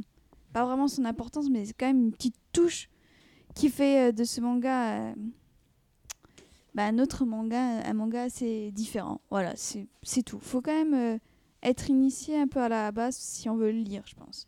Parce que, je pense que, y en a un, qui aime pas trop, hein. Qui est en face de moi. Ouais, ouais, enfin, c'est- plus profond que ça en fait. C'est pas que j'aime pas trop. C'est euh, donc quand si, Kino euh, comme d'habitude. hein. De toute façon, Kino, quand on voit un film ou un, un bouquin ou un jeu, on s'appelle généralement quand on a des émotions fortes, soit dans le bon sens, soit dans le mauvais sens. Et très clairement, à la première lecture, je dis qu'est-ce que tu m'as fait acheter? Je dis en gros, donne-moi mes 15 boules. C'est clairement pas, genre, je regrette, genre, vraiment, parce que voilà, je, je crois que l'argent que je dépense, des fois, voilà, hein, c'est peut-être pas très sérieux. Et euh, voilà, je pense que si j'avais su ce qu'il y avait dedans, je l'aurais pas acheté. J'aurais effectivement, euh, euh, je l'aurais taxé, je l'aurais lu. Je te l'avais proposé. Oui, tu me l'avais proposé. Mais c'est vrai que quand tu m'as. Alors, je vous explique, Kino me l'a vendu comme ça. Merci, grâce à lui, j'ai appris, j'ai appris un nouveau mot. Ça s'appelle l'oculolinctus. C'est-à-dire que c'est une pratique sexuelle, je sais pas quoi, quand on, quand on lèche l'œil de, de, sa, de sa ou de son partenaire. Voilà, merci. Et donc, il me l'a vendu comme ça. Il me dit, tu verras, c'est quand même plus poétique. Enfin, pas poétique, mais c'est ça, il y a- c'est plus imagé que ce que tu peux croire, etc. Machin et tout. Je t'avais parlé de l'histoire du ver solitaire. oui, les vers solitaires, mais c'est dans un autre, tu m'as dit. Oui. Tu m'as dit, Oui. tu m'as dit, Mais ça reste contrairement le à ce que- genre du- contrairement à de ce que me dit- l'auteur. Contrairement à ce que me dit Inès, euh, tu m'as dit, tu verras, cette œuvre-là est plus abordable que justement l'autre dont tu as parlé. Oui, parce qu'il a une histoire un peu plus structurée, un peu plus cadrée, où des fois ça part un peu plus euh, dans un côté, on va dire, euh, Lynch, pour, pour faire vite. Ah non mais là là tu là, tu t'enfonces parce que moi Lynch c'est comme tu le sais c'est un de mes réalisateurs préférés donc euh, Je sais. et je vais en parler. Donc voilà donc merci Kino j'ai appris un nouveau mot grâce à toi. Fait plaisir. Et euh, pour nuancer ce qu'a dit Inès Ce c'est n'est pas, qu'un mot. c'est pas ce n'est pas euh, je ne déteste pas en fait. Je peux pas dire que je déteste. J'ai voilà pour moi c'est vraiment une, relax- une relation d'attraction répulsion il fait des trucs bizarres Kino. Une relation d'attraction répulsion qui pour moi vraiment euh, je pense que c'est ce qu'il veut faire et c'est ce qu'a dit Kino C'est beauté, monstruosité. T'es dedans. alors, justement, je suis pas du tout d'accord avec ça, on va y arriver. Euh, et qui pour moi nécessite vraiment d'être déconstruite. C'est pour ça que je l'ai lu deux fois, quasiment deux fois. Et surtout, surtout parce que personne n'en a parlé, honte à vous, euh, soi-disant les, les pros de Maro, euh, personne n'a parlé du petit, de la petite. On, on laisse des surprises au lecteur. Oui, c'est ça, oui. Personne oui. n'a parlé La petite pièce de de- théâtre. voilà, la pièce de théâtre finale. Euh, et qui pour moi n'a fait que confirmer ce que je pensais sur Maro. Moi, je l'ai jamais lu. Il faut savoir un truc. Alors, moi, je suis un libraire euh, indigne. Je ne lis jamais, jamais, je dis bien jamais, les interviews de fin. Mais ça, c'en est catastrophique. Je, je lis tellement que j'ai pas le temps. Et là, c'est vrai que ça, j'avais vu ce petit truc. Je me suis demandé qu'est-ce que c'est, mais je l'ai jamais lu. Donc là, je le découvre comme vous. Oui, c'est pas, une- tu verras, c'est pas une interview. bah non, c'est une pièce de théâtre en fait qui, L'allée du qui- destin. qui en fait qui tu peux voir ça comme un petit peu euh, il déconstruit son manga il explique un petit peu tu retrouves les personnages Midori et tout ça et il explique euh, un certain nombre de, de thèmes qu'il aborde dedans Euh, voilà bon moi après je- je- ça, ça confirme ce que je vais dire maintenant donc comme je vous l'ai dit pour moi il y a une relation vraiment d'attraction répulsion pourquoi attraction? Parce que oui, tout à fait. Je j'y retrouve du Lynch, donc bah, du, du surréalisme, bien évidemment. Euh, l'histoire de l'œil. Pour ceux qui connaissent un peu l'histoire du surréalisme, notamment au cinéma, on pense à Buñuel au chien andalou, hein, avec ce fameux œil qui est, euh, qui est découpé en deux. Euh, bon, là, il est léché, effectivement, et ça, ça, ça renvoie, ça envoie les, les personnages soit dans un flashback, soit dans une autre euh, réalité, où, euh, bah, où l'image est maître, où, et où la, signification de chaque, image bah, renvoie à des, enfin pas des valeurs, mais renvoie à une, une notion particulière. Euh, mais pour moi, on, voilà, on va plus vers du Lynch sur la forme. Oui. Faut, vraiment nuancer en fait, c'est ça le truc. Faut pas. euh, première réaction, c'est vraiment de la répulsion, mais quand tu commences à analyser et aller au-delà des soi-disant influences et ce que les gens lui collent sur le dos, tu te rends compte qu'il y, a- il autre chose qui moi malheureusement ne me plaît pas plus que ça. Donc il y a du Lynch, voilà. Pour moi il y a du Lynch plus que du Buñuel, euh, ou en fait un élément du quotidien.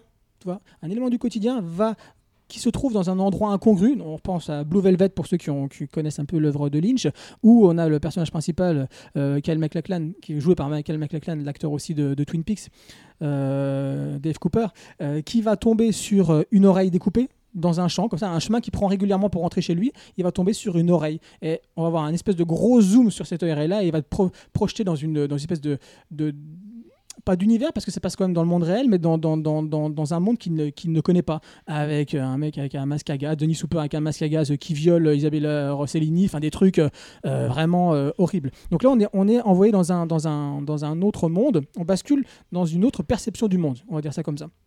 Sauf qu'ici, pour moi, l'auteur nous emmène soit dans un flashback, voilà, ouais, bof, on voit effectivement l'histoire de, la petite fille qui est en fait un petit garçon euh, qui euh, voilà maltraite les chiens, tue les chiens et après les fait manger à toute la, toute la, troupe, dont, euh, dont Midori. Bon, ouais, d'accord. Et on voit, alors là, c'est le, combre, il le dit, et justement, c'est ça en fait, c'est ça qui m'énerve, c'est ça qui m'énerve chez cet auteur-là, c'est qu'à un moment donné, dans, dans la pièce de théâtre qui est à la fin, il parle de ce passage-là dans son manga. Le passage, c'est lequel dont, dont- je parle? C'est donc Midori va se faire lécher l'œil par le petit nain. Hein, Matsu, Matsu, Matsumoto, c'est ça ouais. Ma- pardon. Euh, et ils vont se retrouver. Donc lui va se transformer plus ou moins en coccinelle et elle en. Attends, te voir. Non, non, ça c'est un autre. vous vous trompez là. C'est le premier flashback. Là, je vous parle d'autre chose. Là, je vous parle d'une projection mentale. Vraiment, quand c'est le nain qui va lui lécher l'œil et non l'embrasser. L'embrasser, pardon. Oui, il va oui, l'embrasser. Excusez-moi. le- le il va l'embrasser et lui va se transformer en coccinelle. Et euh, Midori, espèce de, de, de libellule comme ça. Et, euh, enfin bref, et ils vont tous les deux se retrouver. Et il va avoir une espèce de, de côté mièvre, mièvre dans, dans l'imagerie qui, qui, qui jure complètement avec toute la, la dureté et la, et la- et la- et- que, que nous présente euh, régulièrement, enfin depuis le début, depuis le début de l'œuvre, euh, Maro. Alors certes, on va dire oui, on est dans les émotions de Midori, c'est ce qu'on va me sortir, je le sais très bien. Ah oui, Mais- évidemment. Mais non, ouais. évidemment, mais, non, mais le problème c'est qu'il assume pas, parce qu'à la fin, à la fin, il s'en moque et dit euh, oui, on va me dire que j'ai ça, etc. Et il l'assume pas. Vous allez voir, à la fin, si vous lisez ce qu'il dit, il assume pas quelque part ce côté mièvre. Il le reconnaît. Il dit oh, quand j'ai dessiné ce truc-là, il le dit quand j'ai dessiné euh, ce, ce- ce passage du manga, j'avais honte. Mais nous aussi, quand on le lit, quand on a les Ah. deux libellules avec les têtes des personnages, c'est- très moche à voir, mais c'est fait exprès. Non, oui, bah, Mais il peut pas sauver mais les sentiments comme pas. ça avec mais tout il le l'assume reste. pas. Mais il l'assume pas. Et ça, ça me dérange pas. Ça me dérange, je pense. Non. Donc ça, c'est la première cool chose. cette scène, moi j'ai adoré, Oui. j'ai bien aimé. Mais Même, même moi aussi. Non, mais on Mais parle pas de est- pas, on parle de pas la question c'est pas qu'on aime ou qu'on n'aime pas la question c'est qu'il ne l'assume pas c'est ça qui me dérange moi fondamentalement première chose deuxième Il chose l'a laissé quand même. Hein Il l'a laissé quand même. Ah, cette ouais, c'est entendu qu'il a laissé. Deuxième chose, euh, on, reste toujours dans les influences qui pour moi euh, voilà, sont, sont- on les a pas compris de la même façon. Donc Lynch pour moi on l'a pas compris de la même façon déjà. Deuxième chose, c'est les influences Todd Browning, donc le fameux réalisateur de Freak. euh, de 1938, 434, je sais plus. Euh, donc là, c'est quoi Freaks? Donc bah, pareil, c'est un espèce de cirque comme ça où on suit bah, que des êtres difformes. Euh, donc c'est le, le, le cas ici. Sauf que dans, dans l'œuvre de Todd Browning, Ça t'a troublé cette œuvre? Ouais, ça m'a troublé, mais c'est bien, c'est bien. Euh, donc chez Todd, Brown- Todd Browning, on, trouve vraiment, on voit vraiment qu'il y a eu un, un amour de ces freaks-là. Là où lui, la laideur physique, chez Marot, renvoie complètement à la laideur de l'âme. Et on voit très bien dès le début avec ces fameux tableaux, ces grands, grands guignolesques, parce que personne n'en a parlé, mais c'est vraiment plus du grand guignol qu'autre chose. Grand guignolesque avec les scènes d'orgie sur les doubles pages, les, les pages rouges, et qui renvoient pour ceux qui ont vu Mademoiselle notamment, très très bon film, chef-d'œuvre de Park Chan-wook, regardez-le, où euh, on voit cette euh, fameuse lectrice de, de, oui c'est de l'Héros euh, qui est en train de lire des, des, des, des- ces- livres-là à des auditeurs qui sont en extase et voilà en, pleine jouissance, et on, voit que- qu'elle est en train de bah oui effectivement de, lire des œuvres comme ça, et à un moment donné dans le film on découvre aussi des espèces d'estampes qui représentent tout à fait ce qu'on a au début de, de, cette œuvre de, de, de. Donc, quelque part, on, voilà, on- ça renvoie à une laideur de l'âme, donc on a par, rapport avec ces, scènes, euh, ces scènes picturales, et c'est complètement l'inverse, encore une fois, de ce qu'a fait Todd Browning. Todd Browning, mais- quand tu regardes Freaks, à aucun moment tu détestes l'un ou l'autre, tu les aimes. Ça, on tu est es d'accord. triste pour Il eux, nous tu dit les aimes, que tu vois. derrière l'apparence, il peut y avoir quelque chose. Ça, mais lui, pour autant, pas du tout, lui, il, pas nous, du tout. il nous oblige pas à détester ses personnages trop pour autant. Ah bah, Non, mais on est d'accord, non, non, mais tout est un, moche. vieux- un violeur d'une gamine de 12 ans, pas le détester, je sais pas comment non, tu fais, toi. mais il n'y a pas ça. Ah, écoute, ne l'écoutez pas. C'est facile à pas le détester, à ton avis? C'est pas ce que je dis. Je dis que il t'empêche pas d'aimer du moche. C'est tout. On est d'accord que c'est moche. Mais il aimer t'empêche pas de l'aimer. moche physiquement, mais lui, le moche physiquement renvoie à la laideur de l'âme. C'est clairement c'est ce qu'il y a dedans. Non, mais attends, tu peux pas dire le Non, contraire. mais t'as eu- t'as eu- t'as un personnage qui est sauvable. un personnage qui est sauvable. Oui, mais il est. Et le reste, c'est fait pour l'attaquer. Bon, bah voilà. tout le reste c'est- pour l'attaquer. mais Même le oui, nain, on est même le nain. Mais Même le lui, nain. il est plus, c'est plus Il ambigu plus, quand même. ouais, c'est plus ambigu, mais mais à la fin, c'est plus ambigu. Mais mais c'est pour ça que je dis qu'il faut pas le regarder de manière frontale en essayant de se dire. Bah, c'est frontal. Non. Les images sont frontales. Oui, mais en fait, Putain, tout, il te- il te, il te donne du frontal, tu me dis faut Y a voir rien- derrière. Oui, je vois de derrière. D'ailleurs, je suis en train de voir derrière. Je suis en train de voir derrière. Je ce que je fais depuis tout à l'heure, c'est que je suis en train d'essayer de voir derrière ce qu'il y a. Ça m'a for- fortement déplu à la première lecture, mais je l'ai quand même relu une deuxième fois parce que tu vois, tu me connais. le Je, je- je veux aller plus loin. Je veux voir ce qu'il y a au fond. Je veux voir ce qu'il a voulu me dire. Et quand tu lis à la fin la pièce de théâtre, bah, malheureusement, ce que j'essaie de trouver derrière, eh bien, euh, bah, ça n'existe pas quelque part. Parce que ce que j'ai vu de frontal, eh ben, c'est plus ou moins ce que, ce que, ce que, ce que lui euh, pense véritablement euh, de, de, de, bah, de ce qui, de ce qui oui. dans ce bouquin. Mais est- euh, et du coup, du coup, voilà, du coup, pour finir sur là l'empathie envers les freaks est, est quasi inexistante. Et euh, bon, je vais faire court parce que je me suis un peu étalé. Euh, Ouais, c'est- voilà. c'est c'est sûr, c'est- à aucun moment son propos hein, pour moi. Ouais, ouais, c'est ça, c'est quand tu vois une, une page avec la, la- la petite gamine qui a 12 ans, rappelons-le quand même, rappelons elle, a- elle a 12 ans quand même, Midori, hein, dedans, Euh, et ça parle quand même de la fille. Certes, certes, tu vas parler de- de- d'une gamine qui est maltraitée, mais est-ce que véritablement, tu es obligé de la montrer sur deux plans différents, qu'elle est nue, donc voilà, elle est, seulement en train d'être formée, tu vois, Et entourée encore- avec des cordes, encore- oui, encordé, oui. en train de suer, en, en plongée comme ça, etc. Je suis désolé, non, me dis, Ah, il- il me dis pas me dis pas que c'est pas voyeuriste, je suis Il, désolé. y- ah, il y va fort, suis- il y va fort. Mais il faut quand même préciser que cette scène-là, on Ah, sait mais tu même, peux y aller fort sans être même pas- voyeuriste. on sait même pas, elle n'existe pas en fait dans le dans l'histoire. Enfin, elle est pensée quoi. Peu importe. Non, mais on est d'accord, mais Peu importe. Je veux dire, après, après n'oublions pas, pas, après, c'est pas terminé, hein, parce qu'après, elle se fait encore violer, et après, elle se marie, oh, c'est pas grave, c'est pas grave, elle se marie avec un mec qui doit avoir 50 ans, le nain. Mais c'est pas grave, parce qu'elle l'aime. Ah, je suis désolé, Ouais, mais- non, non, je suis désolé, je suis désolé, les gars. C'est C'est insauvable. grotesque. C'est dégoûtant. C'est grotesque. C'est- Merci, merci de me rappeler que c'est grotesque. Bah je l'ai oui, dit, je l'ai mais déjà dit, je l'ai Des déjà fois, dit. faut pas trouver des logiques dans, Non, non, non, non, non, de- je ne cherche pas de logique, je cherche juste quand on utilise le grotesque, généralement, dans les œuvres de théâtre, etc., ou le grand guignol, notamment, parce que dire, c'est plus du grand guignol ici, c'est qu'il y a quelque chose derrière.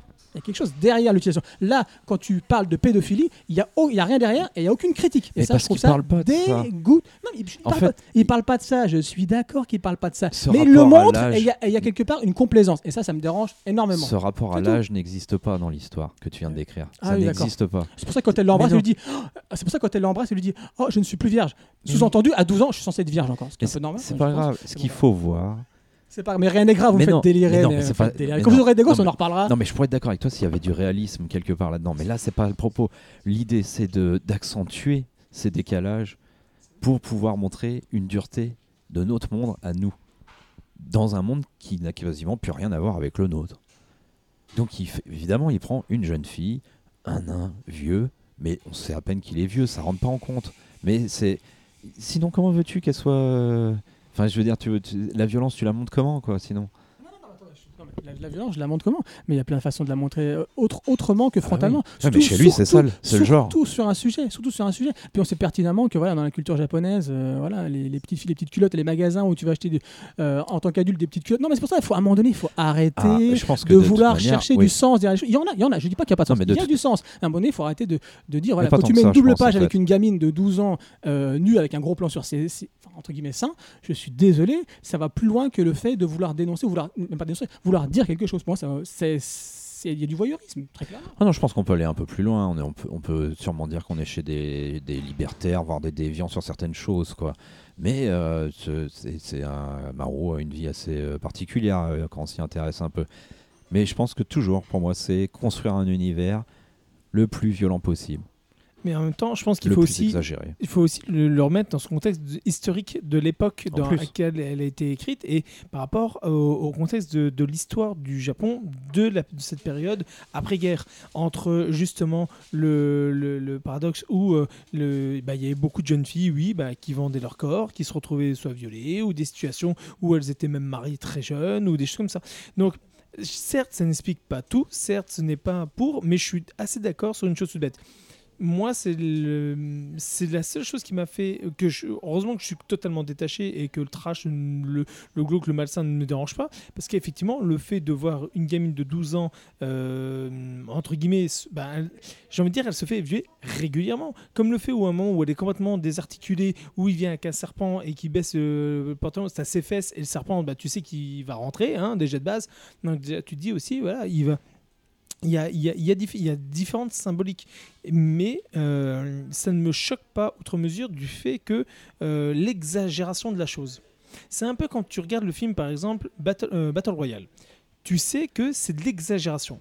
Donc le fait d'avoir des trucs qui meurent dans tous les sens, Battle Royale, c'est gratos. C'est voilà, c'est totalement gratos. Là, c'est tellement gratos, tellement que la gratuité, mais elle te passe au-dessus. Et ben là, c'est à peu près la même chose.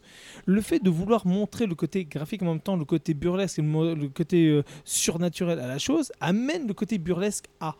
Et à la limite, tu te demandes si ça euh, si c'est réellement arrivé quand tu vois tout ce qui se passe jusqu'à la fin de ce côté euh, euh, paranormal de, de- de la chose. On est dans le fantasque, dans le fantasme et dans le burlesque. Les trois réunis t'amènent à te demander si euh, tout ce que tu as vu a véritablement existé.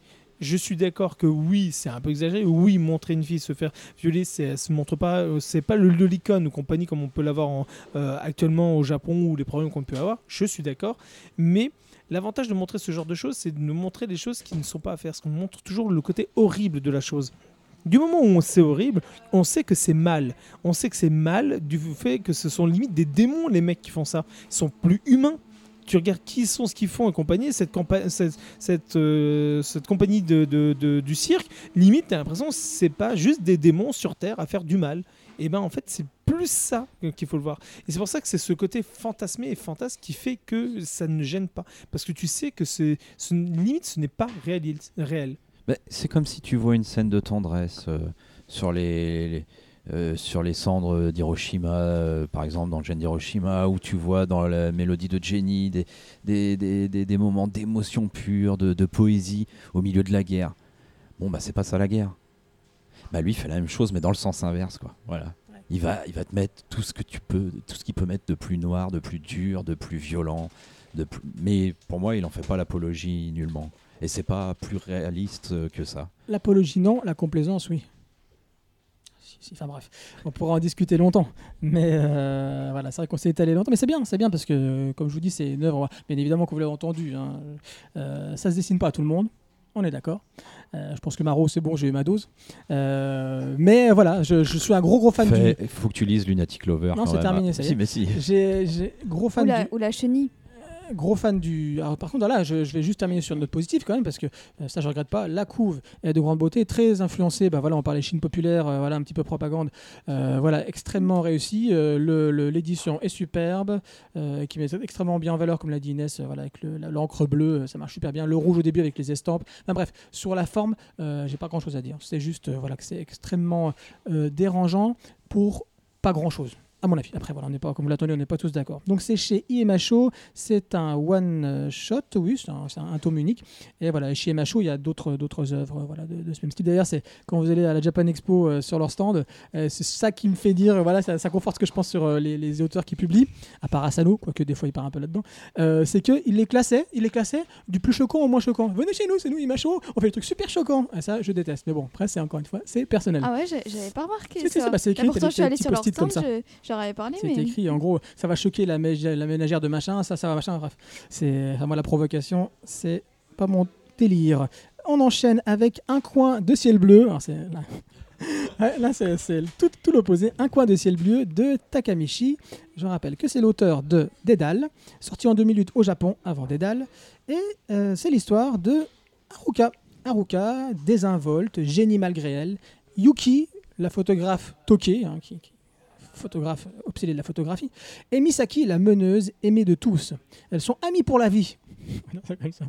Takamichi nous propose de suivre leur quotidien dans une suite d'histoires courtes, drôles et fraîches.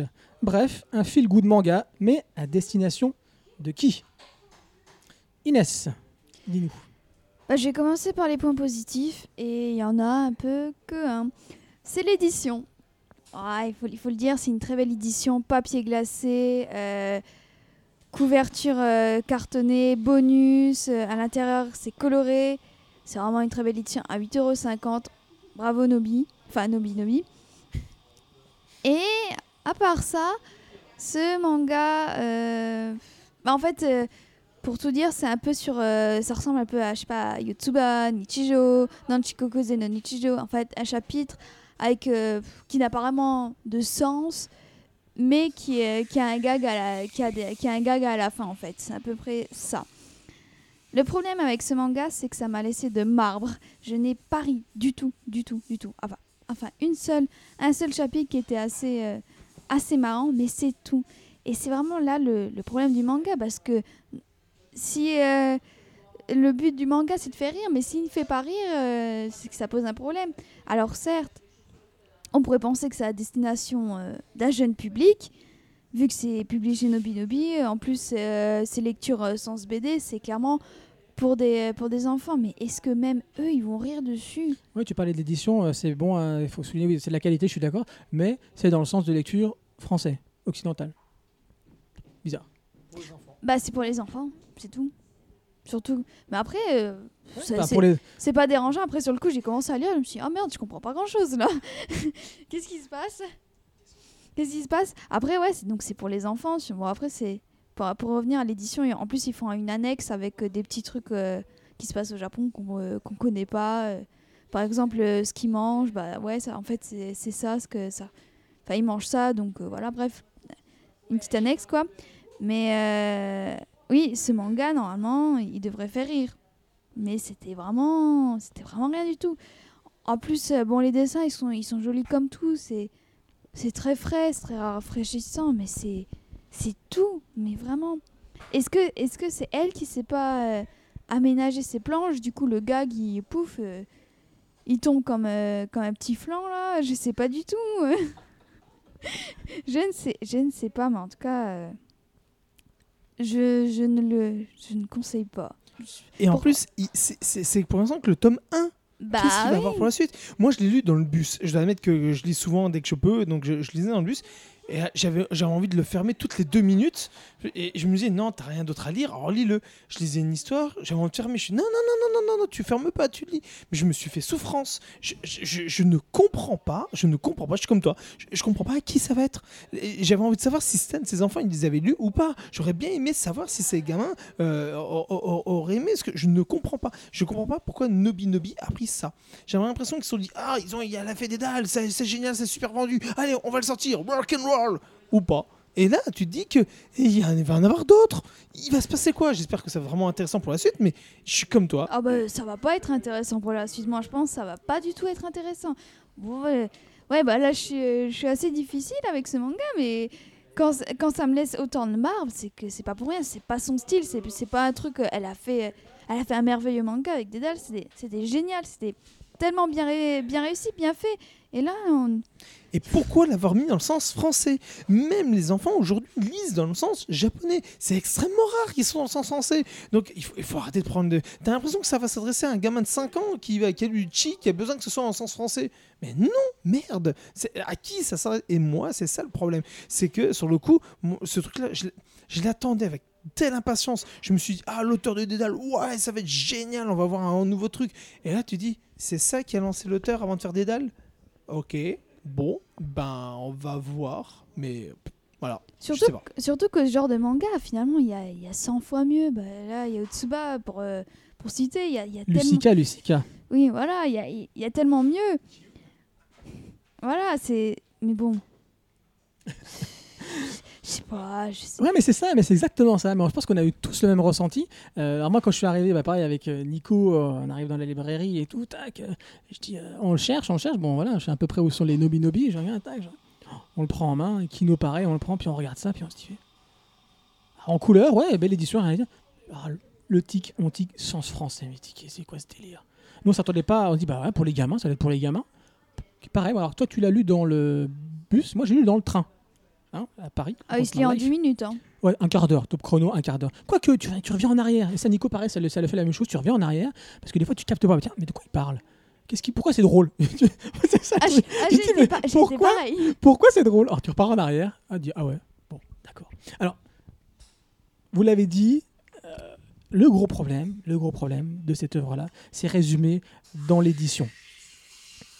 C'est. C'est. euh, sur la forme pour les enfants, mais les gamines que tu suis, c'est des ados. Euh, les premières histoires, c'est l'histoire d'amoureuse avec le mec. Est-ce que tu vas aller le voir? Est-ce que tu peux aller le voir? Donc il y a une petite séquence comique avec ça. Donc tu dis ouais, bon, bah, à qui ça se destine? Alors c'est pas vraiment pour les tout petits gamins, alors qu'un bouquin comme ça, tu dis c'est pour les, les petits gamins. Non.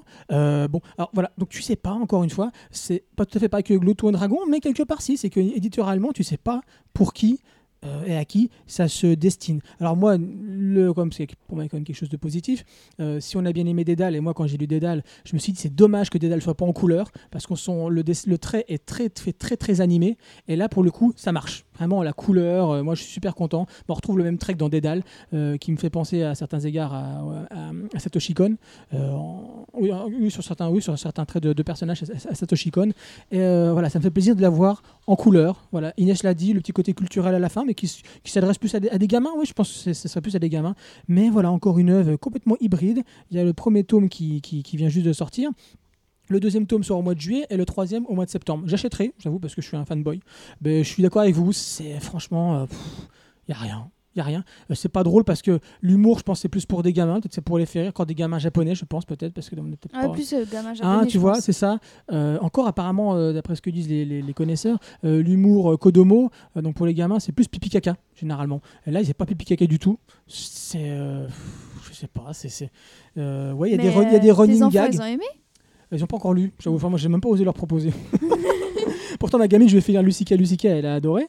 Euh, qui est dans le sens japonais, je tiens à le dire. Merci. C'est pas parce que c'est des gamins que tu peux pas leur faire lire dans le sens japonais, enfin, sens euh, autre qu'occidental, on va dire. Bon, moi, je trouve ça, ça pose pas de problème. Non, ça hein. pose pas de problème, hein, tu vois. Euh, voilà, donc après au niveau humour, qu'est-ce qui marche? Oui, un petit peu le running gag. Il y a le gars qui revient souvent avec le colombard de Sibold. C'est une, espèce- de mouette, excusez-moi pour les, les puristes, mais ça ressemble quand même à une mouette, qui revient régulièrement. C'est une espèce de mouette mégalomane qui, dès qu'il y a une photo qui est prise, il faut qu'elle soit dans la photo. Ça, c'est un peu marrant. On sent qu'elle veut raconter quelque chose d'autre avec le- une, pas une métaphore, mais on retrouve voilà, régulièrement ce- cet oiseau-là. euh, c'est le nom du lycée, donc on imagine que c'est l'oiseau euh, bah, qu'on retrouve partout sur cette île-là. Euh, donc, enfin bon, il y a qui- le lycée qui s'appelle Aobato, donc apparemment ça veut dire ça veut dire colombard de Siebold. Euh, voilà, bon après je, cherche comme vous, hein, c'est très très court ce que j'ai pu écrire dessus. Voilà, il n'y a pas de fil rouge pour l'instant. Donc euh, voilà, comme je vous l'ai dit, j'achèterai parce que je suis fanboy, mais il n'y a pas, a pas, a pas de, de l'œuvre de l'auteur de Kata- Takamichi. Mais euh, bon, il n'y a, a rien. Donc c'est difficile de le recommander pour l'instant. Peut-être, j'espère, contrairement à Inès, j'espère, enfin je pense qu'elle espère aussi, mais c'est vrai que euh, est-ce qu'il va vraiment avoir quelque chose qui va décoller dans le tome 2, 3, je ne sais pas, mais je le, souhaite fort- fortement. La seule chose que j'ai envie de dire aussi, je vais le rappeler, c'est que malheureusement, ce- cette œuvre, qui, est, qui a visiblement destination d'être comique, un gros problème, c'est la nature de son comique. C'est basé sur l'humour à la japonaise. Donc il y a certains... euh, alors vous allez me dire, oui, mais on est basé sur l'humour japonaise. Qui n'a pas euh, euh, euh, bouffé tous les codes et les a et les connaît par cœur dans son ADN Eh ben non. Ben, ben non, ben non, ben non. Il y a encore des trucs qui ne sont pas encore de, notre culture, qui ne sont pas encore de notre approche. Et en plus, il y a certains jeux de mots, il y a certaines manières de faire, il y a certaines pratiques. Et là-dessus, euh, comme disait Inès, j'ai ri une fois. Moi, c'est l'histoire du lama qui m'a fait rire. Sinon, le reste, voilà, sans plus. Et le problème, c'est que je pense qu'on, on- à, à nous quatre déjà là, je pense qu'on a tous une, une, une bonne partie de la culture de l'humour ou de la nature euh, euh, humoristique japonaise. Et même, même pourtant ça, chacun n'a pas compris. Donc c'est ça le problème, c'est qu'ils sont basés sur euh, certaines cultures humoristiques et d'ambiance japonaises qui ne sont encore totalement... euh, Oula. Ah.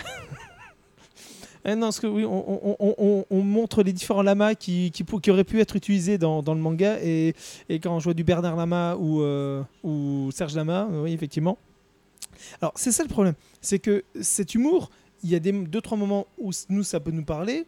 Ça nous fait rire dans la situation, mais pas dans l'image, l'idée et surtout la culture japonaise. Et c'est ça que je trouve qui est dommage. C'est, je pense que euh, on a voulu faire rire avec quelque chose qui est pas encore maîtrisé soit chez nous ou soit que les gamins ne l'ont pas encore maîtrisé. Et c'est ça le problème. Donc, au final, hein, je dirais, allez lire. Ah, Kino veut dire quelque chose. J'ai rien dit pour l'instant. Vous êtes passé à côté d'un chef-d'œuvre. Je, je rigole, mes collègues l'ont vu, l'ont lu avant moi et m'en ont dégoûté. J'ai rien lu. Ah, c'est ça, c'est ça. Donc on va, on va terminer là-dessus. Donc voilà, On reste sur des dalles et puis c'est tout. Oui, bah ça, pour l'instant, rester sur Dédale. On vous en reparlera, genre, je pense qu'on en reparlera rapidement euh, au mois de septembre, une fois que tout sera terminé, pour vous dire s'il faut l'acheter ou pas. Mais ça, parle- ça paraît mal, euh, mal parti. Voilà, donc on vous conseillera plus. Enfin, en tout cas, moi, je vous, euh, Inès vous a conseillé Yots- Yotsuba qui est chez Kurokawa, et, je vous, et moi, je vous conseillerais euh, Lucica Lucica, qui est terminé en 10 tomes chez, chez, chez Kiun, et qui a, où il y a une vraie cohérence édition, fond et perso principal. Petite Lucica. Ah là là, c'est triste, c'est terminé. Euh, donc série en trois tomes chez Nobinobi. Le deuxième tome sort au mois de juillet, le troisième au mois de septembre. Et on va terminer avec euh, Burning Hell de Yang Kyung-il au dessin et Yoon In-wan et Kim Eun-hee au scénario. Donc c'est sorti en 2008 au Japon, en 2016 chez nous. Donc c'est deux histoires courtes par le dessinateur d'Aerade et du nouvel Hang Yuan-chi et le scénariste de, juste d'Hang Yuan-chi, hein, parce que le scénariste d'Aerade c'est celui qui a fait Arms Peddler. Eh oui, oui, oui, on en joue, on en parlera de Arms Peddler. Euh, donc l'OVE se compose en deux histoires courtes, sans lien. Il y a, ils ont, elles ont aucun lien ces deux histoires. Donc la, la première c'est Bah si quand même, il y a des thématiques. oui, on en parle, ça, il n'y a aucun lien narratif. Voilà. Euh, donc, qui sont Burning Hell et l'autre Kingdom of God. Donc, euh, je, vais résumer rapidement les deux, puis après, je vais laisser la parole à, à Nico. Donc, euh, Burning Hell, on est à l'ère Tokugawa. Han, euh, le japonais cannibale, et Ju, le coréen artiste de la torture, se retrouvent sur une île infernale. Les deux veulent la quitter, mais il n'y a qu'un seul bateau. Et ils se détestent tellement qu'il n'est pas question euh, qu'ils prennent le bateau ensemble. Et à qui appartient ce, bateau? Parce que c'est pas terminé. Il appartient au grand pirate des Caraïbes, Kerry McMahon, devenu immortel grâce à un esprit du nom de Roar. Et ce n'est pas tout, le bateau renferme un trésor inestimable. On va pas spoiler, voilà. Donc ça c'est la première histoire. Et la deuxième histoire, Kingdom of Gods. L'Ordre de la Lune tente d'assassiner Immune, prince d'une contrée ravagée par la famine et surtout par un mal inconnu. On va en découvrir que ça s'appelle le Sansayok, qui est une malédiction qui ressuscite les morts une fois la nuit tombée. Quand le jour passe, ils se rendorment, les petits zombies. C'est pourquoi il demande à Jeha, un mercenaire cupide, de le protéger et de l'emmener jusqu'à Juron retrouver son père. Il se voit rejoint par Sujon, le médecin, c'est un personnage féminin, parce qu'à chaque fois il y a un personnage féminin dans, les deux histoires. Mais c'est pas le même, hein. bon, juste pour dire qu'il y a quand même un personnage féminin dedans. Donc il se voit rejoint par Sujon, le médecin de Juron, qui les sauve in extremis d'une attaque de zombies. Son but à elle, se rendre aussi à Juron, mais pourquoi? Pour trouver un remède, bien évidemment, à cette entre guillemets maladie. Nico, parle-nous un petit peu de tout ça. Alors, moi, je suis extrêmement fan de l'auteur, du dessinateur. Je trouve ce qu'il fait est tout simplement incroyable. Euh, alors, paradoxalement, c'est simple. Si vous voulez découvrir les, œuvres de l'auteur, ne lisez que ce qu'il a créé chez Pika. Parce que tout ce qui a été fait chez Panini n'a pas marché, ça a fait une bouse. ce qui a été fait chez Pika, ça a bien marché. Donc, c'est pour ça qu'on ne parlera que d'Ariade et de euh, Nouvelle Gangchi. En tout cas, Burning Hell, eh ben, c'est simple, eh ben, c'est le manga de la frustration. Il est tellement bon qu'il va vous frustrer du début à la fin. Les histoires sont tellement bonnes, bien amenées, graphiquement, l'ambiance, l'histoire, le, tout, mais vous dites, eh oh, c'est un one shot, et, et en plus, il est coupé en deux parce qu'il y a deux histoires. Eh mais fuck damn shit, non, non, non, je veux une histoire complète, mec. Et c'est ça qui est horrible, c'est que t'es tellement pris dedans, t'es tellement amené, tu ris, tu t'amuses, tu t'éclates. Et ben t'as du trash, t'as de l'humour, t'as de tout. C'est une bonne série, c'est un bon one shot, oui, un très bon one shot, carrément. Mais un one shot malheureusement découpé en deux parties. Et de ce fait, ça frustre éperdument l'œuvre et le lecteur. Du point de vue où tu lis le truc, tu arrives à la première série, le premier truc, tu as, l'impression que tu as Jack Sparrow qui va sortir des, de là-dedans pour aider et compagnie. Donc tu dis waouh, rock'n'roll, ça va être cool. Mais même voilà, et tu t'attends avec plein, plein d'actions, de trash, de gore, de machin. Ouais, et là, on dit, au fait, euh, non, ça s'arrête là.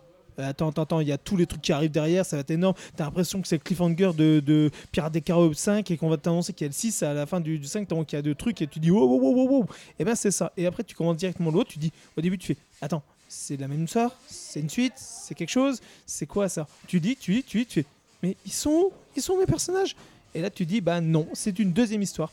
Et c'est ça qui est frustrant parce que la deuxième histoire, elle est bonne. Et encore une fois, tu te dis putain, mais non, mais non, tu vas me faire ça en, deux, en, un, demi-tome. Ok, il est, très épais comme livre, mais ça fait pas l'équivalent d'un tome. On a l'impression que ça fait l'équivalent d'un, comme un, morceau de ciel bleu. Là, tu dis non, mon dieu. Et c'est génial.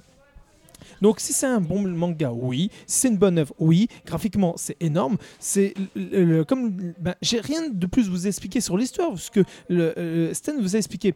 La seule chose, c'est à travers le- ces œuvres, on vous parlait de plusieurs cultures. On vous met vraiment en place la culture coréenne et la culture japonaise. Rien que la première, c'est un japonais qui va se retrouver sur l'île des assassins avec un coréen qui était euh, un médecin qui avait des tortures et des, des- choses sur, sur les autres. L'un est un cannibale bouffeur de 1000 personnes, l'autre un- quelqu'un qui a torturé et, et dépecé 1000 personnes. Donc, on, nous parle à travers ces deux personnages-là qui sont complètement braques, un peu la culture des deux. Donc on se rend compte qu'en fait on est vraiment ça, on est dans notre monde, on est chez nous, et euh, qu'on nous parle de ces deux univers-là. Donc oui, c'est bien, oui, graphiquement c'est une, tuerie, oui, c'est bien amené. Mais punaise, le problème il est là, c'est que tu es frustré à la fin de ce tome. Tu es complètement, complètement frustré.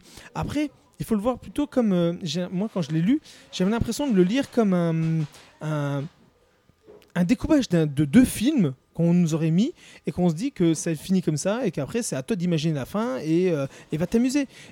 Tous les plans qui sont dedans sont des plans magnifiques de films qu'on aurait pu se bouffer et, voir la, entre la NHK et compagnie. C'est génial, moi je suis, je suis grand fan. Mais je suis frustré de, de lire que ça. J'aurais eu tellement voulu plus et c'est ça mon problème. Oui, c'est- c'est notamment la première histoire, un peu du grand n'importe quoi, mais très réjouissant. Quoi. C'est, on est là pour s'amuser, euh, pour en prendre plein les yeux. C'est, euh, c'est une histoire un peu absurde, des prétextes à des combats, de frères ennemis euh, pour des combats délirants, débridés, et très très bon. Et pourtant, même si c'est trash, même si c'est trash, on, on s'amuse, on le prend même pas Oui, pour le trash. même sûr. le côté trash est drôle.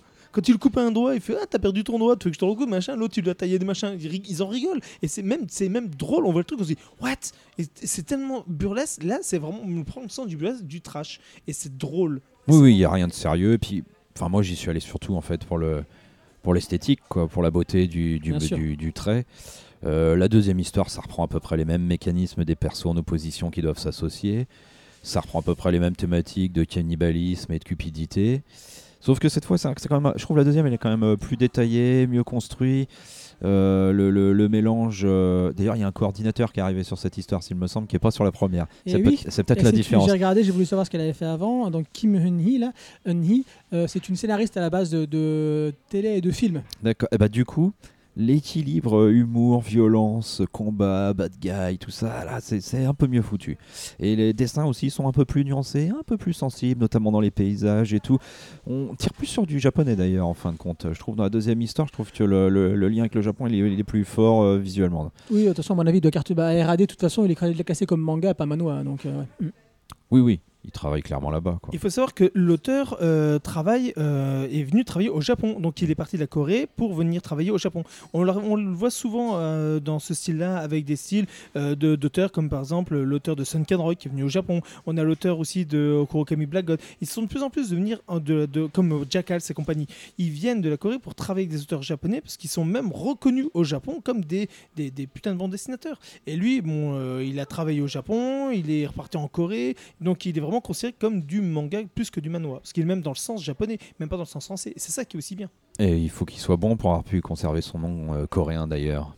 Parce qu'il y a beaucoup de, Japonais, de Coréens qui changent leur nom en ja- Non, avec des noms japonais pour. ou, ou, pour ou- passer. Ou euh, anglais. Night Hall, notamment, aussi, le voilà. dessinateur de. Pas grand chose à raconter, hein, c'est bon quoi. On se marre, c'est de l'aventure, ça part dans tous les sens. euh, le- la deuxième histoire, quand même, pour moi, est quand même euh, plus, plus intéressante. Euh, enfin, j'aime bien le côté fun de la première quand même. Faut dire ce qu'il y a, ces espèces d'histoires de pirates, euh, de, de surenchère, euh, de violence, euh, débridée comme ça, et très lisible, hein, super bien découpé, très lisible. Nickel, faut y aller. Inès, Euh, moins enthousiaste que vous, faut le dire. Euh, bon, c'est quand même pas mal à lire, c'est très plaisant, ça se laisse lire. Mais euh, le premier chapitre qui est très badass, mais pouh, j'étais, j'étais encore une fois de marbre dessus. Moi, c'est un T'as peu. pas, t'as pas d'humour, Inès. Euh, si, j'ai de l'humour, mais c'est un peu, c'est un peu de l'humour un peu shonen. euh. Enfin, il y, y avait quand même des trucs marrants. Ça, faut le dire. Mais je sais pas, en fait, c'est tellement vu et revu qu'au bout d'un moment, c'est. Voilà, ça, ça me passe carrément au-dessus. Je suis vraiment ennuyeuse comme film. Et je me dis, merde Non, Oh, c'est le fait d'enregistrer le podcast le matin, c'est difficile. non mais je sais pas, il y a. Euh, Je, dirais pas que c'est de l'humour de mec, je dirais pas ça. Mais c'est un peu l'humour. oh, oh, Parce que nous, on va crier au sexisme. hein. Ouais, ouais, non, mais, non, mais c'est. C'est pas du tout ça, mais je sais pas, c'est en fait, c'est de l'humour shonen. Après, j'aime bien l'humour shonen quand même, hein, faut le dire. Mais là, ça m'a. Voilà, la première histoire, je l'ai trouvée sans intérêt. En plus, elle, est, trop, elle est trop courte, donc euh, tu te mets dedans, euh, ok, et après, hop, bah, bah, c'est fini finalement. Euh, il commence à avoir un petit dénouement, et là, euh, hop, on, coupe court. Par contre, le chapitre 2, j'ai beaucoup plus apprécié. J'ai bien aimé l'histoire, c'est- elle était intéressante à lire. Moi, je trouvais qu'en quand ces quelques chapitres, elle était bouclée, on a répondu à toutes les questions. Bon, rien d'original, là non plus. Euh, on a toujours le même truc. euh, des trucs assez bah, manga, assez vieux jeu, moi je trouve maintenant. euh. Oh, par exemple, à un moment, il y a le, un personnage qui est, bah, qui est le prince. Il dit Oh, un prince n'abonnera n'a- n'abonnera jamais ses serviteurs. Et du coup, quand le serviteur il se combat, euh, qu'il est, en- est en sang et tout, il repense à ce moment-là, qu'il lui a dit Il a dit Oh, faut que je me force à me battre pour lui. Il est tellement génial. Il, ne m'abandonnera jamais. Nanani, nanana. Oh là là, c'est bon là. Ouais, je sais. Alors attends, je vais pas te laisser dire ça parce que je suis d'accord avec toi. Moi, j'ai- j'aime pas ce côté shonen, ça m'énerve.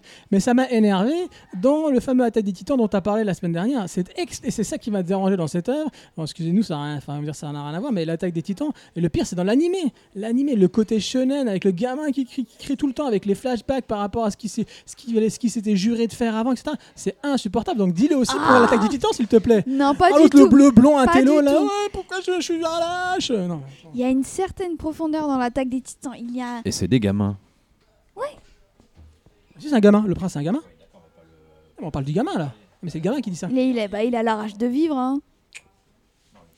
Ouais, je pense c'est pas du tout comparable. Moi, je le dis. Hein. Ah, la mauvaise foi.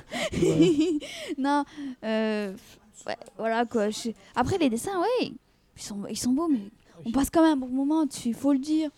Mais bon, bon, bon, voilà quoi. Ok, bah tu l'as dit.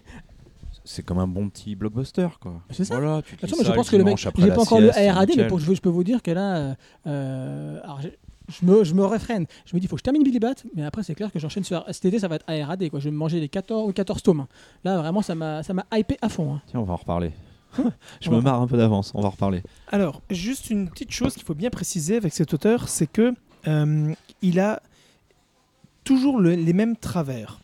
La seule fois où il n'a pas joué de travers, de ces travers-là, c'est dans Burning Hell. Donc je pense que c'est du fait que euh, un science bien particulier lui a certainement imposé certains types pour être un peu plus dur, trash, un peu noir, un peu sanglant, un peu horreur, qui fait qu'il n'est pas rentré dans ces travers. Et c'est pour ça que j'ai apprécié énormément le fait de lire euh, Burning Hell, c'est le fait justement de ne pas voir les mêmes et sempiternelles manières de faire de l'auteur. Dans Areadi, Nouvelle Anguianchi, Island, euh, March Story, etc., c'est toujours la même chose. On a toujours ce petit personnage qui va arriver ridicule, qui ressemble à rien, qui est dedans. On a toujours le personnage avec d'énormes têtes qui va être venir aussi pareil de- dedans. Et ça, là-dedans, on l'a pas. Même si on l'a dans le côté un peu quand ils font du monstre, du machin, bon ok, alors ils s'amusent à ça. Parce que c'est des monstres, c'est des créatures? Mais là, dans, dans Réadé, c'est un peu ce qui m'a un peu amené à, trouver un peu dommage à l'auteur. Et là, le fait qu'il ne l'ait pas fait de fin, parce que c'est un one-shot, il y a deux petites histoires, ok, on, on se prend soi-même à créer son histoire de fin. Par contre, quand on suit l'auteur dans toutes ses œuvres, malheureusement, eh ben c'est fin.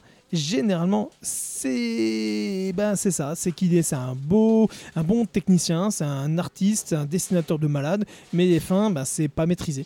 Et le problème, c'est toujours ça dans ces séries. Donc c'est pour ça que, que ce soit Réadé, Nouvelle Anguianchi, lisez-les, vous verrez, vous allez vous éclater. Mais partez toujours du principe que faites bien attention, n'ayez pas dans l'idée que la fin va être extraordinaire. Si vous partez de ça, vous allez être déçu. Dites-vous que c'est un auteur qui fait des choses incroyables, mais voilà. D'accord. Bon, allez, moi je vais faire rapide, rapide là, parce que là, un, oh là, on, se rapproche de la fin de notre émission, n'est-ce pas? Donc, bah, vous l'avez dit, hein, euh, la première œuvre, donc Burning Hell, une grosse série B assumée, je vais pas répéter. Euh, moi, ce que je trouve euh, très fort, dans, de façon générale, dans la première histoire, la deuxième histoire, c'est ce mélange à la fois de langues, parce qu'il parle, il y a plusieurs langues, hein, effectivement, là, c'est mis en avant, le japonais, mais le coréen aussi, et même du grec. Voilà. Et on sent, ce qui est très intéressant, c'est qu'au-delà de ces différences de langue et de culture, il va encore plus loin, l'auteur, c'est qu'il en met un petit peu sur la tronche des japonais. Un petit, un petit règlement de compte. Moi, j'aime toujours bien quand les, les Coréens euh, se, se, pas se vengent, mais euh, voilà, ils se vengent quelque part un petit peu euh, de la misère qu'ont pu leur faire les Japonais. Merci. Voilà. Ensuite. Euh, toujours, euh, ce que fait l'auteur, c'est revisiter certains mythes euh, qu'on a plus l'habitude de voir en Occident, comme le mythe du zombie. Sauf que là, dans, le, dans la première histoire, il lui donne une, une, un côté quasi religieux, avec une sorte de sacrifice humain. Je n'en dirai pas plus, mais ça, voilà, j'apprécie. Et vous n'avez pas, pas parlé, enfin, moi, peut-être après, vous n'êtes pas coutumé de ce genre de jeu. Ça fait très Musso. Vous voyez un petit peu les jeux à la Dynasty Wa- Dynasty Warriors où il va y avoir. euh, euh, en fait, tu as, des monstres qui arrivent, mais ils sont juste là pour que tu les déchiquetes. Ils sont sans perte, tu vois, 100 000 gugus que tu vas déchiqueter à tour de bras. Ils sont tous, des, mêmes strums, ils n'ont aucun pouvoir. Et le plaisir, c'est de défoncer 1000 mecs. Et là, c'est ça. C'est du plaisir bête. euh, on défonce tout le monde. Ça gicle, des bras qui giclent, des. Enfin, tout. c'est- Donc, c'est vraiment du, plaisir euh, euh, simple avec une profusion de sang. En veux-tu, en voilà. Et je terminerai pour, en disant que l'humour euh, basé sur la haine réciproque, euh, traduite par des espèces de joutes verbales, moi je trouve vraiment délicieuse. C'est pas super drôle, mais moi j'aime bien qu'ils arrêtent pas de se casser tous- tous les deux, puis encore une fois, t'as une espèce de Oui, vengeance les du. frères ennemis, quoi. Ouais, ça marche toujours, Les, ça. fr- les frères ennemis, on revient encore à ce que j'ai dit au début, c'est on sent que le japonais est quand même très bête et que c'est le coréen qui va lui expliquer les choses. Et moi j'adore, ça me, ça, me, ça me fait plaisir. J'aime bien cette euh, quand on rétablit un peu entre guillemets euh, une certaine forme de justice. Néga- au niveau point de vue négatif, c'est vrai que le méchant, le Mac Mahon, l'a fait très baggy le clown. Vous l'avez pas dit non plus de One Piece. C'est exactement le même personnage. Hein, il peut se recoller, euh, sauf que là c'est moins, on est dans plus seinen, donc ça triste plus le sang. Et euh, il y a, on n'a pas l'impression d'avoir des, mor- des morceaux qui se recollent entre eux. C'est vraiment euh, le, bras hop qui vient se remettre à sa place. Voilà, on est dans quelque chose de beaucoup plus au niveau de Enfin voilà, c'est quelque chose de, beaucoup plus réaliste. Voilà, manque d'enjeu, vous l'avez dit. voilà, il y a un vrai, manque d'enjeu. C'est comme on l'a dit, c'est dû au format, au format court. Et pour Kingdom of Gods, alors moi j'ai beaucoup aimé Kingdom of Gods malgré le, format, le format court. Je trouve qu'il s'en sort vraiment bien. Euh, Il y a un peu plus de pages, certes, Euh, mais là, alors là pour le coup, moi, c'est un peu embêtant avec euh, les auteurs qui sont tout autour. Moi, je pensais que le dessinateur, comment dire, que le scénariste était aussi le scénariste de Armspeller. En fait, pas du tout. Voilà, je me suis, je me suis planté, mais c'est quand même super étrange parce que pour ceux qui sont autour de cette table et qui ont lu Armspedler, euh, la deuxième histoire, c'est Armspedler. C'est Armspedler, la même chose. Euh, le petit gamin qui a vu sa, sa famille euh, déchiquetée, qui va être, euh, qui va employer ou qui va être mis au ser- euh, qui va carrément, qui va employer, en l'occurrence dans Armspedler, c'est une chasseuse de primes pour l'emmener d'un point A à un point B. Et c'est exactement Oh, la mais c'est beaucoup mieux, Arms Speeder. hein. Ah oui, non, c'est normal, t'as cette tome, mais c'est la même chose. Là, Ah t'as oui. les, les mêmes qualités que dans Armspedler. T'as un mélange des genres super réussi. Le film de zombies mélangé, voilà, ça n'a pas de western, mais là, voilà, dans, dans un film, dans un film, dans un, dans un, donc t'as un zombie flic historique avec de l'humour. Et je trouve que le mélange des genres, encore une fois, marche très très bien ici. Et t'as, voilà, comme je vous l'ai dit, le, le scénar de base qui ressemble énormément aussi à, à Armspedler. Donc moi, j'étais extrêmement content. C'est pour ça que je me suis dit, mais attends, c'est le même scénariste qu'Armspedler. Non, c'est pas le même scénariste qu'Armspedler. C'est au niveau du dessin et au niveau de, oui, c'est ça. Euh, qu'on retrouve euh, les, mêmes choses. Voilà, des rebondissements, pareil, comme, comme dans Armspedler, des gros twists. euh, On pensait être un endroit, en fait, on n'est pas au même endroit. Voilà, le danger n'est pas à l'intérieur, mais à l'extérieur. Non pas, n'est pas à l'extérieur, mais à l'intérieur, je veux dire, sans en dire plus. Il est Mais- partout. ah, voilà, il est partout, le danger est partout. c'est ça. voilà, et l'humour, encore une fois, est un peu plus fin que dans Burning Hell. Et moi, des petits trucs comme ça, à un moment donné, il faut savoir que le, le petit prince appelle euh, son, son mercenaire, il l'appelle au début 60 pièces, parce que le mec, il est là que pour l'argent et il lui dit en gros, si je t'emmène du point A à B, tu vas me payer 60 pièces. Et à la fin, euh, vu qu'il a fait quelque chose en plus, il lui dit bah maintenant tu me devras 70 pièces. Et après, il va l'appeler 70 pièces. Moi, j'aime, bien ces petits, ces, petits- ces petits trucs comme ça, ça ces petits marche. soucis détails, ça marche bien. Heureusement qu'il y a ces petites choses-là pour euh, agrémenter. Voilà, c'est ça. Bon, voilà, euh, la bonne édition. Et comme moi, donc, euh, à la hauteur de ARAD et du nouvel Angyo Hanchi. Les deux sont chez Pika, comme l'a rappelé Nico. Voilà, donc c'est un one-shot chez Pika aussi. Voilà, tout à fait. Donc ça s'arrête là, on s'arrête là pour euh, nos chroniques et c'est l'heure du Totally Crazy, l'instant où chaque mois nous vous faisons part de nos découvertes extra manga les plus folles.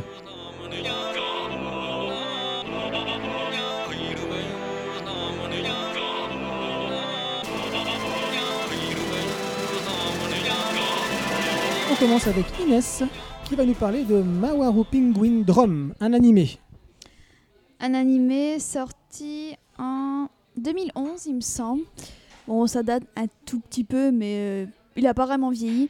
Bon, de quoi ça parle? Alors, euh, ça parle euh, d'une fille, Himali, qui a des, qui a des problèmes de santé assez graves, qui est, qui est un peu à deux doigts de mourir. Bon, dans le, dans le premier épisode, on apprend qu'elle meurt. Mais disons qu'elle va réussir à survivre grâce à un chapeau spécial qui va lui amener des sortes de pouvoirs. euh, c'est assez compliqué en fait, donc j'ai pas trop envie de spoiler, mais qui va lui amener des sortes de pouvoirs et qui va la, bah, la faire vivre. Mais en échange, elle va, ce chapeau va, disons, la contrôler. Et cette personne qui, est dans son corps va dire aux- frères, qui sont, euh, qui sont tout pour elle en fait, de lui dire si jamais vous ne trouvez pas le tambour pingouin, vous aurez des graves problèmes. Enfin, elle, ne survivra pas, je, m'en dirai de son corps et voilà. Bon, euh, c'est un peu what the fuck dit comme ça, mais c'est un animé euh, très profond qui joue beaucoup sur l'humour aussi. Avec un côté. euh, bah, au début, c'est très très marrant, on rigole et tout, et après, poup Ah Qu'est-ce qui se passe? J'ai envie de pleurer d'un coup là. Pourquoi, pourquoi mes yeux transpirent? C'est n'importe quoi là. Et ouais, donc au début, très sur l'humour, puis après euh, sur le drame, c'est très. Chaque épisode, qui a, il y a 24 épisodes, ouais. Je vais finir euh, les, les 4 épisodes euh, ce soir d'ailleurs. Et euh, donc euh, chaque épisode euh, rapporte un détail et il y a une, toute une histoire qui va se construire. Il y a beaucoup de symbolisme aussi derrière ce manga-là. Symbolisme chrétien, bon ça c'est assez... Bon, c'est quelque chose qu'on retrouve assez pas mal dans les animés. Symbolisme chrétien avec euh, la pomme, euh, Adam et Ève, le, concept du sacrifice. Parce que ce manga, enfin cet animé, il regorge de sentiments euh, universel. b- Ça tourne beaucoup autour de la famille, comment la famille est prête un peu à sacrifier pour, bah, pour sauver une personne qu'ils aiment. Beaucoup d'amour, ce genre de choses, ouais, de sentiments qui sont, qui sont vraiment profonds. Et puis tu as les personnages euh, aussi qui sont géniaux. Ils ont tous bah, leurs faiblesses, euh, leur bonheur. euh. c'est vraiment un animé qui se construit et c'est très beau à voir. Les OST sont magnifiques aussi, il faut le dire. L'animation est, vraiment pas mal. Et voilà. C'est, ça joue beaucoup sur le suspense d'un côté, le drame, l'humour. Tout ça réuni fait que Ma- Mawaru Pangui, Pangui Dream, Drum est un bon animé. Et euh, voilà, je vous le conseille. Moi, tu m'as donné envie en tout cas. Ça m'a donné envie. Euh, Nico, je sens que t'es énervé là. Tu vas nous parler de Toonami. Qu'est-ce qui se passe, Toonami? Ce n'est pas ton ami? Alors non, ce n'est plus mon ami Toonami. Je me suis abonné à cette chaîne sur Free. Oui, je fais un peu de pub pour eux. Oui, c'est c'est payant. Alors, le principe de la chaîne est bien. C'est plein de dessins animés, euh, type américain, sur le coup, DC Comics. C'est vraiment DC Comics. Pas Marvel, mais DC Comics. Donc, euh, on, commence à avoir des choses un peu Marvel, mais c'est surtout DC Comics qui est là-dessus. Et alors, c'est bien. Bon, ils ont, j'ai un peu euh, pestiféré quand ils ont eu euh, Dragon Ball Super, parce qu'effectivement, ils ont fait de la censure et compagnie. Mais c'est pas pour ça. Et pourtant, je sais que je pourrais parler de, de Dragon Ball Super en disant que Toonami a fait de la merde avec. Mais non, non, non, non, non, non, non, ce n'est pas là-dessus que je vais, me plaindre. Ces derniers temps, ben, il faut savoir que des auteurs japonais, coréens, travaillent avec les États-Unis pour la réalisation de certains films. Vous avez certainement dû voir déjà des adaptations de Wolverine, de Iron Man ou autres en version euh, film avec des super réalisations euh, faites par des Japonais euh, ou des Coréens. Donc c'est vraiment côté asiatique. Et bien là, ils ont aussi beaucoup travaillé sur les projets euh, de Batman, Justice League et autres. Et donc graphiquement, on ils se sont justement inspirés énormément de ce que faisaient les Japonais pour faire les, euh, tout ce qui est euh, les, animations, les réalisations, le, le découpage, la construction à la japonaise. Et donc forcément, oui, c'est génial. Mais Toonami, qu'est-ce qu'ils nous ont fait? Eh bien, ils nous ont fait encore une fois, et encore, et encore le même truc, la censure. Quand vous regardez un film, moi la dernière fois je suis tombé sur un film de Batman, je trouvais ça magnifique. C'était justement euh, avec euh, les euh, comment ça s'appelle Suicide Squad justement qui faisait partie en mission. C'était super, l'animation incroyable. Je me suis regardé ça, j'étais waouh génial. Et un truc qui me piquait l'œil à chaque fois, je dis mais comment il en arrive là? Il y a une attaque, comment il peut être derrière? Mais, Où est le mec? Pourquoi il n'y a plus le personnage là? Mais pourquoi? Et là en fait tu te rends compte que il y a plein de censure. Et ils censurent toutes les scènes. Je veux bien que ça s'adresse pour les gamins, mais oh, les enfants, réveillez-vous. Il- Si vous sortez des films, passez-les plus tard, plus tardivement, passez vraiment des films pour les plus grands et ne les censurez pas ou mettez-les pareil sur le replay et mettez une version non censurée.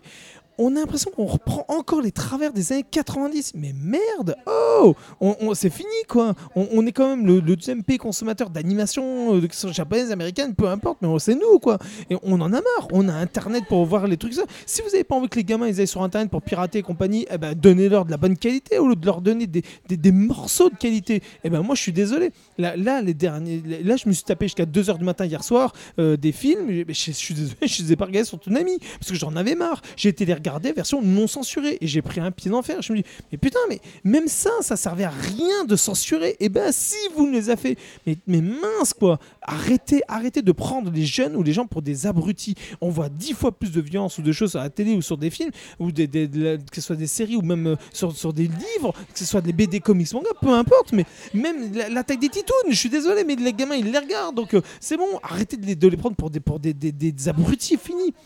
Mais punaise, voilà, et ça, ça me gonfle. Aujourd'hui, avoir ça, mais ouais, c'est un véritable coup de gueule. Et là, Toonami a pris Dragon Super. Et maintenant, les films. Mais, ah, non, mais moi, c'est bon, l'abonnement, j'ai résilié. hein. Il faut, hier, j'ai résilié mon abonnement. J'ai dit, bon, c'est comme ça, les enfants, ben, vous aurez pas mon fric parce que j'en ai marre. Donc, je préfère me prendre des trucs comme Netflix et compagnie. Au moins, je sais que là-dessus, ça sera des trucs qui te donnent pour toi, pour ce que tu as payé, pour ce que tu veux. Et là, j'ai envie de prendre pour mes mirettes. Donc, euh, c'est bon, c'est pas euh, Nickelodeon, c'est- c'est- Même, mais si, les films sont faits par Nickelodeon. Ils sont faits sanglants par Nickelodeon. Donc, acceptez-les et diffusez-les. Il a passé un bon dimanche. Il a passé un bon dimanche. Bon, euh, je voulais passer la, la- Enfin, Kino voulait que je passe la parole maintenant, on va garder pour la fin. Parce qu'il y a trop de haine là. Il faut, re- faut rétablir un peu d'amour ici. Un Ah peu bon de paix. Euh, non, moi je vais vous parler de Mushishi, comme j'ai dit tout à l'heure quand j'en ai parlé à Inès. Inès, elle voulait savoir, elle voulait un petit peu connaître, enfin connaître, elle voulait euh, euh, avoir un peu plus d'informations sur Mushishi. Donc moi je vais vous parler de Mushishi, la série animée qui date de 2005. Euh, et donc euh, le réalisateur c'est Hiroshi Nagahama, produit par Heartland en 26 épisodes. Ça c'est la première saison. hein. J'ai découvert, vous voyez comme quoi, hein, j'ai découvert qu'il y avait une deuxième saison qui est sortie en 2014 et qu'on trouve sur Crunchyroll. Parce que la, saison 1 on la trouve facilement pour pas grand chose et une très bonne édition euh, chez Black Box. Avec un petit livret qui t'explique, euh, qui t'explique, bah, tiens Inès, qui t'explique les différents mushi, qu'est-ce que c'est, les épisodes, qu'est-ce qui se passe dans, chaque épisode. C'est vraiment du, de, la belle édition. Et pour une fois chez Black Box, parce qu'il faut reconnaître que souvent chez, chez D-Bex ou Black Box, dans leur gros coffret euh, de série, il y a toujours un ou deux DVD qui est rayé à un moment donné. Voilà. Et ben là, tous les DVD sont passés. Et ben je suis content. Euh, adaptation, donc c'est une adaptation manga- du manga éponyme de, bah, je vous l'ai dit, qui est sorti entre 99 et 2008 et en 10 tomes finis. Euh, alors on suit qui? On suit Ginkgo. Ginkgo qui est un mushishi itinérant expert en mushi. Je vais vous expliquer ce que c'est. Les mushi, c'est quoi? C'est ce sont des êtres invisibles qui influent pourtant sur notre quotidien. Donc euh, certains pourront dire les yokai, non, c'est pas tout à fait des yokai, c'est une forme, ce sont juste des formes d'énergie. Ce sont comme des animaux ou des plantes qui vivent, elles sont ni bonnes ni mauvaises, elles veulent juste vivre, vivre et survivre. Donc des fois, bah, c'est au péril de certains êtres ou certaines plantes, certains, euh, voilà, certes, oui, certains êtres, certaines plantes, certains êtres humains qui sont autour. Euh, euh, oui, il y en a qui vont mourir à cause de ces mouchis. euh, il y en a d'autres mouchis qui vont donner de l'énergie à d'autres êtres. Bon, voilà, donc c'est- ça les mouchis. Et donc, Ginkgo est un mouchichi. Donc c'est en gros un- une personne qui va solutionner les problèmes de mouchis qu'il peut avoir. Donc il va traverser encore une fois les différents villages du Japon. Donc encore une fois dans une œuvre intemporelle parce qu'on arrive dans les villages japonais, tout le monde est habillé de façon très traditionnelle et lui au, début ça choque pas, puis après tu commences à le voir, mais tu dis bah tiens il est en pantalon normal, il est en, pull col roulé, il fume, voilà. Voilà un gros souci sur le détail. Donc pourquoi est-ce qu'il fume? Pourquoi est-ce que son œil gauche est toujours couvert? Pourquoi son autre œil est très très vert? Pourquoi ses cheveux sont blancs? Pourquoi est-ce qu'il porte une espèce de truc, euh, une espèce de- d'apothicaire? Voilà, et tout ça sera répondu au fur et à mesure parce que chaque épisode, chaque épisode raconte une histoire, un mouchi. Un village, un mouchi, qu'est-ce qui s'y passe, pourquoi tout ça. Mais au fur et à mesure, on va quand même apprendre euh, des choses sur notre personnage principal, Ginkgo. Alors, comme voilà, comme dans toutes les œuvres de Rishabara, euh, on est voilà dans le folklore japonais, dans ces petites histoires euh, des temps anciens ou de- du Japon reculé. On va apprendre qu'est-ce que le kumiyaku, donc je prends des notes parce que ça fallait tous les retenir, euh, qui vit dans l'eau, ce mouchi qui vit dans l'eau et qui nourrit les fleurs et qui leur donne leur couleur. On, va apprendre qu'est-ce que le yasabi, euh, qui prend la forme de la rouille et se répand à mesure que certaines personnes doutées d'un pouvoir parlent. Incroyable cette histoire-là. Une petite fille qui c'est plus ou moins vécu comme un malheur dans le village parce qu'après ils vont, ils, vont, ils, vont, ils vont la mettre euh, en quarantaine, on va dire, parce que dès qu'elle parle, dès qu'elle chante, dès qu'elle parle, les, êtres qui sont autour se voient voilà, comme de la rouille qui se colle sur leur peau, comme ça. Mais qu'est-ce qui se passe? Donc la petite gamine va être mise au banc. Et après, est-ce je spoil l'épisode Non, je, voulais, je vais vous laisser découvrir. Mais il y a une façon hyper poétique de voir euh, comment cette rouille réagit, même quand elle est éloignée de ces gens-là, euh, comment ça réagit à sa, à sa parole et à ce qu'elle va dire. Vraiment, c'est une histoire, euh, voilà, encore une fois, c'est, beau, c'est troublant, c'est hors du temps, c'est, voilà, c'est, du, voilà, c'est, cet auteur avec un E est vraiment incroyable. Voilà, côté hors du temps, comme je vous l'ai dit, chaque élément a une signification, je vous l'ai dit. Et je vais terminer en disant que la BO, la musique est vraiment euh, incroyable et souligne encore plus les sonorités métaphysiques des, sujets abordés par, euh, par l'auteur. Et la musique est signée, oui, elle est signée par Toshio Masuda, euh, celui celui qui a fait la musique de Naruto. Et c'est vrai qu'en réécoutant Naruto, même sans savoir ça, j'avais écouté Naruto parce que des fois je fais des blind tests avec mes enfants. Et euh, donc euh, en réécoutant les, euh, au-delà des openings de Naruto, la musique est quand même hyper travaillée dans Naruto, qu'on aime ou qu'on n'aime pas l'anime ou le manga. Je trouve que la, voilà, la musique est hyper travaillée. C'est vrai que quand j'ai découvert c'était cette personne-là qui faisait aussi euh, la BO de, de Mushishi, je dis ah oui, vraiment ce musicien est extrêmement doué. Et voilà, donc voilà en gros ce que je pouvais dire sur Mushishi. Et on va terminer avec euh, euh, C'est fini l'amour, là, on retourne sur la haine. Ouais, non, mais un petit coup de nerf, quoi, parce que, bon, Akira, quand même. Ah, Œuvre- Rokia Ah, Rappelons-le. voilà, œuvre phare euh, du manga, mais aussi de la, de la SF, hein, au-delà du, au-delà du manga, au-delà des frontières. Publié en 82 au Japon, enfin, euh, en 91 en France. Donc nous, on a une édition, l'édition américaine euh, au départ, c'est-à-dire couleur, sens occidental. Et là, on est 2017, on a en... aussi l'édition noir et blanc, tu sais. hein, Ouais, non, mais sens, euh, occidental. je sais. Mais oui, oui, pas ça, ils en ont fait plein. Et là, 2017, on a l'édition, euh, le tome 2 de l'édition. Non, mais alors pas l'édition Ultimate avec tous les bonus, des, des hommages, des, des raretés. Non, l'édition originale. Il faut attendre 2017 pour avoir l'édition originale. C'est juste le truc normal qu'on aurait dû avoir depuis le début. Et on a ce tome 2 avec un formidable dos. Le dos, pour ceux qui ne savent pas, c'est ce qu'on appelle le côté, la tranche, qui n'a rien à voir avec le tome 1. Alors, on peut dire que je chipote, mais pour moi, c'est où on considère que ce qu'on a là, c'est n'importe quoi et on fait ce qu'on veut, c'est d'accord, ou on considère que c'est une œuvre et on l'a fait correctement jusqu'au bout, quoi. C'est pas juste de la maniaquerie dans mon étagère, c'est comment on, perçoit ce- cet objet au final, quoi. Alors, les éditeurs français ont bien fait toute la pédagogie qu'il fallait pour expliquer, pour nous expliquer comment ça se passait au Japon, que c'était dur avec les ayants droit, tout ça. Ceci dit, quand, ils font quelque chose de bien, ils sont contents, ils nous racontent pas que c'est les Japonais qui leur ont imposé tout ce qui était bien. Donc quand ils font quelque chose de mal, bah eh, ça va être un peu eux aussi. Et j'ai envie de dire même au-delà de ça, quoi, c'est leur tambouille. Moi, m'intéresse parce que voilà, on veut savoir ce qui s'y passe. Mais c'est leur cuisine, quoi. Nous, à la fin, le lecteur, on a ça, quoi. Mettez votre tome 1 et votre tome 2 côte à côte, et puis vous vous dites, mais non, mais pourquoi? Mais qu'est-ce que fait Glénat, quoi? Qu'est-ce que fait Glénat sur cette édition? Beaucoup de gens disent Glénat, ouais, ils sont pas très bons dans ce qu'ils font euh, parce qu'il leur faut plein de temps, enfin plein d'éditions pour arriver à la bonne et tout. Moi, je me demande s'ils sont pas super habiles au final pour nous en vendre plein. Mais euh, à l'arrivée, déjà cette édition qui est censée être euh, la bonne édition, moi déjà, je suis pas fan de cette de cette page collée sur la couverture qui gondole. C'est assez craspec, quoi, moi je trouve. Euh, au final, je sais même plus ce que je lis. Je on est fan ici, hein, forcément, à Rukia. On est fan d'Akira, mais moi je lis en plus cette édition. euh, j'ai un décalage, j'ai l'impression de lire un truc que j'ai pas lu mais que j'ai lu. Je, connais mais je connais pas. On sait plus où on est parce que les dialogues c'est tout à fait les mêmes et tout. Qu'est-ce qu'ils ont fait sur, euh, Akira depuis le début, quoi? On est quand même en deux- 2019, moins deux ans, quoi. Il serait temps qu'on ait quelque chose de convenable, juste convenable. C'est-à-dire qui correspond à l'œuvre de l'auteur au départ, quoi. Pas plus. Bon, en même temps, ils se sont rattrapés sur les rééditions. Regarde Gun, ils l'ont ressorti, belle Ouais, édition, renouvelle traduction. combien et- Certes, c'était les années 90, c'est pour ça que je dis bien, on francisait les années 90. Non, il fallait bien racheter les licences, et pour racheter les licences, il fallait attendre qu'au Japon, ils ressortent avec quelque chose derrière, ce qui nous a permis de nous de ressortir la série, de la redynamiser. Donc d'un sens, moi là-dessus, je suis content. Mais moi, j'aurais bien aimé qu'on nous sorte depuis 10 ans, qu'on entend dans les tiroirs euh, qu'ils ont peut-être la version collector de Ranma qui nous sortent, ils ne l'ont jamais sorti. J'aurais rêvé qu'ils le fassent. Moi, des trucs comme ça. Voilà, c'est- juste ça. C'est ils sont très bons dans leurs licences et dans ce qu'ils font, mais dès le début, malheureusement, ils ont, ils ont pris plutôt le contenu que le contenant. Et c'est ça le problème de chez Glénat. Et aujourd'hui, ils le payent sur différentes choses. Certes, ils sont numéro 1 avec. euh, ils, se, ils se passent la, balle avec euh, Cana en numéro 1, qui c'est toi, moi, moi, toi, toi, toi, moi. Mais le problème, c'est que s'ils n'avaient pas les licences aujourd'hui, eh ben, je sais pas seraient Clairement. comme ça aujourd'hui. Et ce mirage de l'édition de luxe, de ultime machin. Non, non, là on en est à l'édition originale en fait, quoi. Juste que ça corresponde avec ce qui est sorti au départ. C'est quand même pas trop demandé, quoi. Les Non. onomatopées en japonais, le sens de lecture correct, le noir et blanc, basta, quoi. D'accord. Et deux dos qui vont. euh, co- Enfin, on va arriver à combien? Enfin, deux dos différents à la fin, là, ça va être horreur. Oui, c'est pour ça, c'est moi, c'est moi qui t'ai envoyé la photo. Je dis que je l'ai, quand je l'ai rangé là. Je, t'ai envoyé la photo. Je dis mais qu'est-ce que c'est que ça?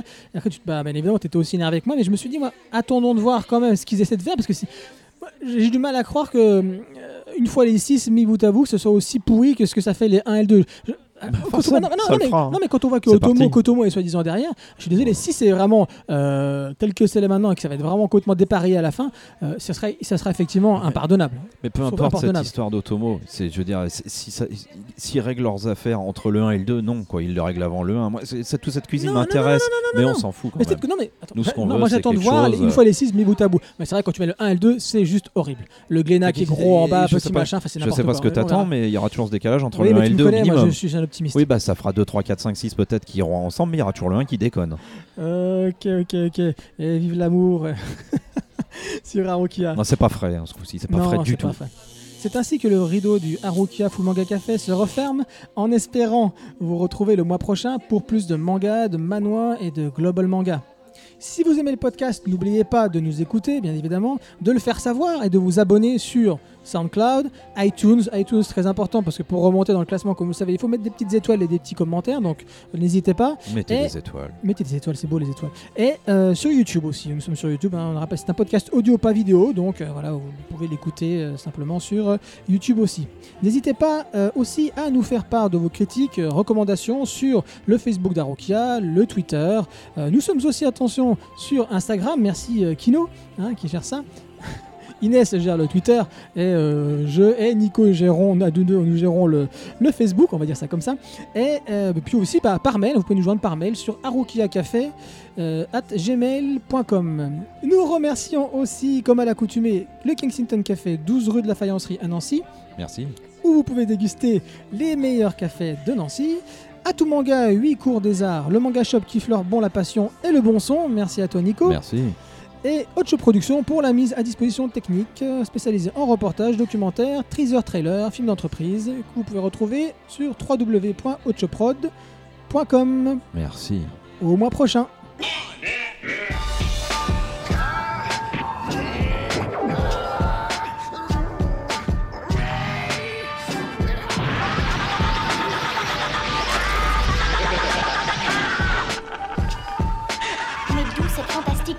Et cette énergie peuvent-elles venir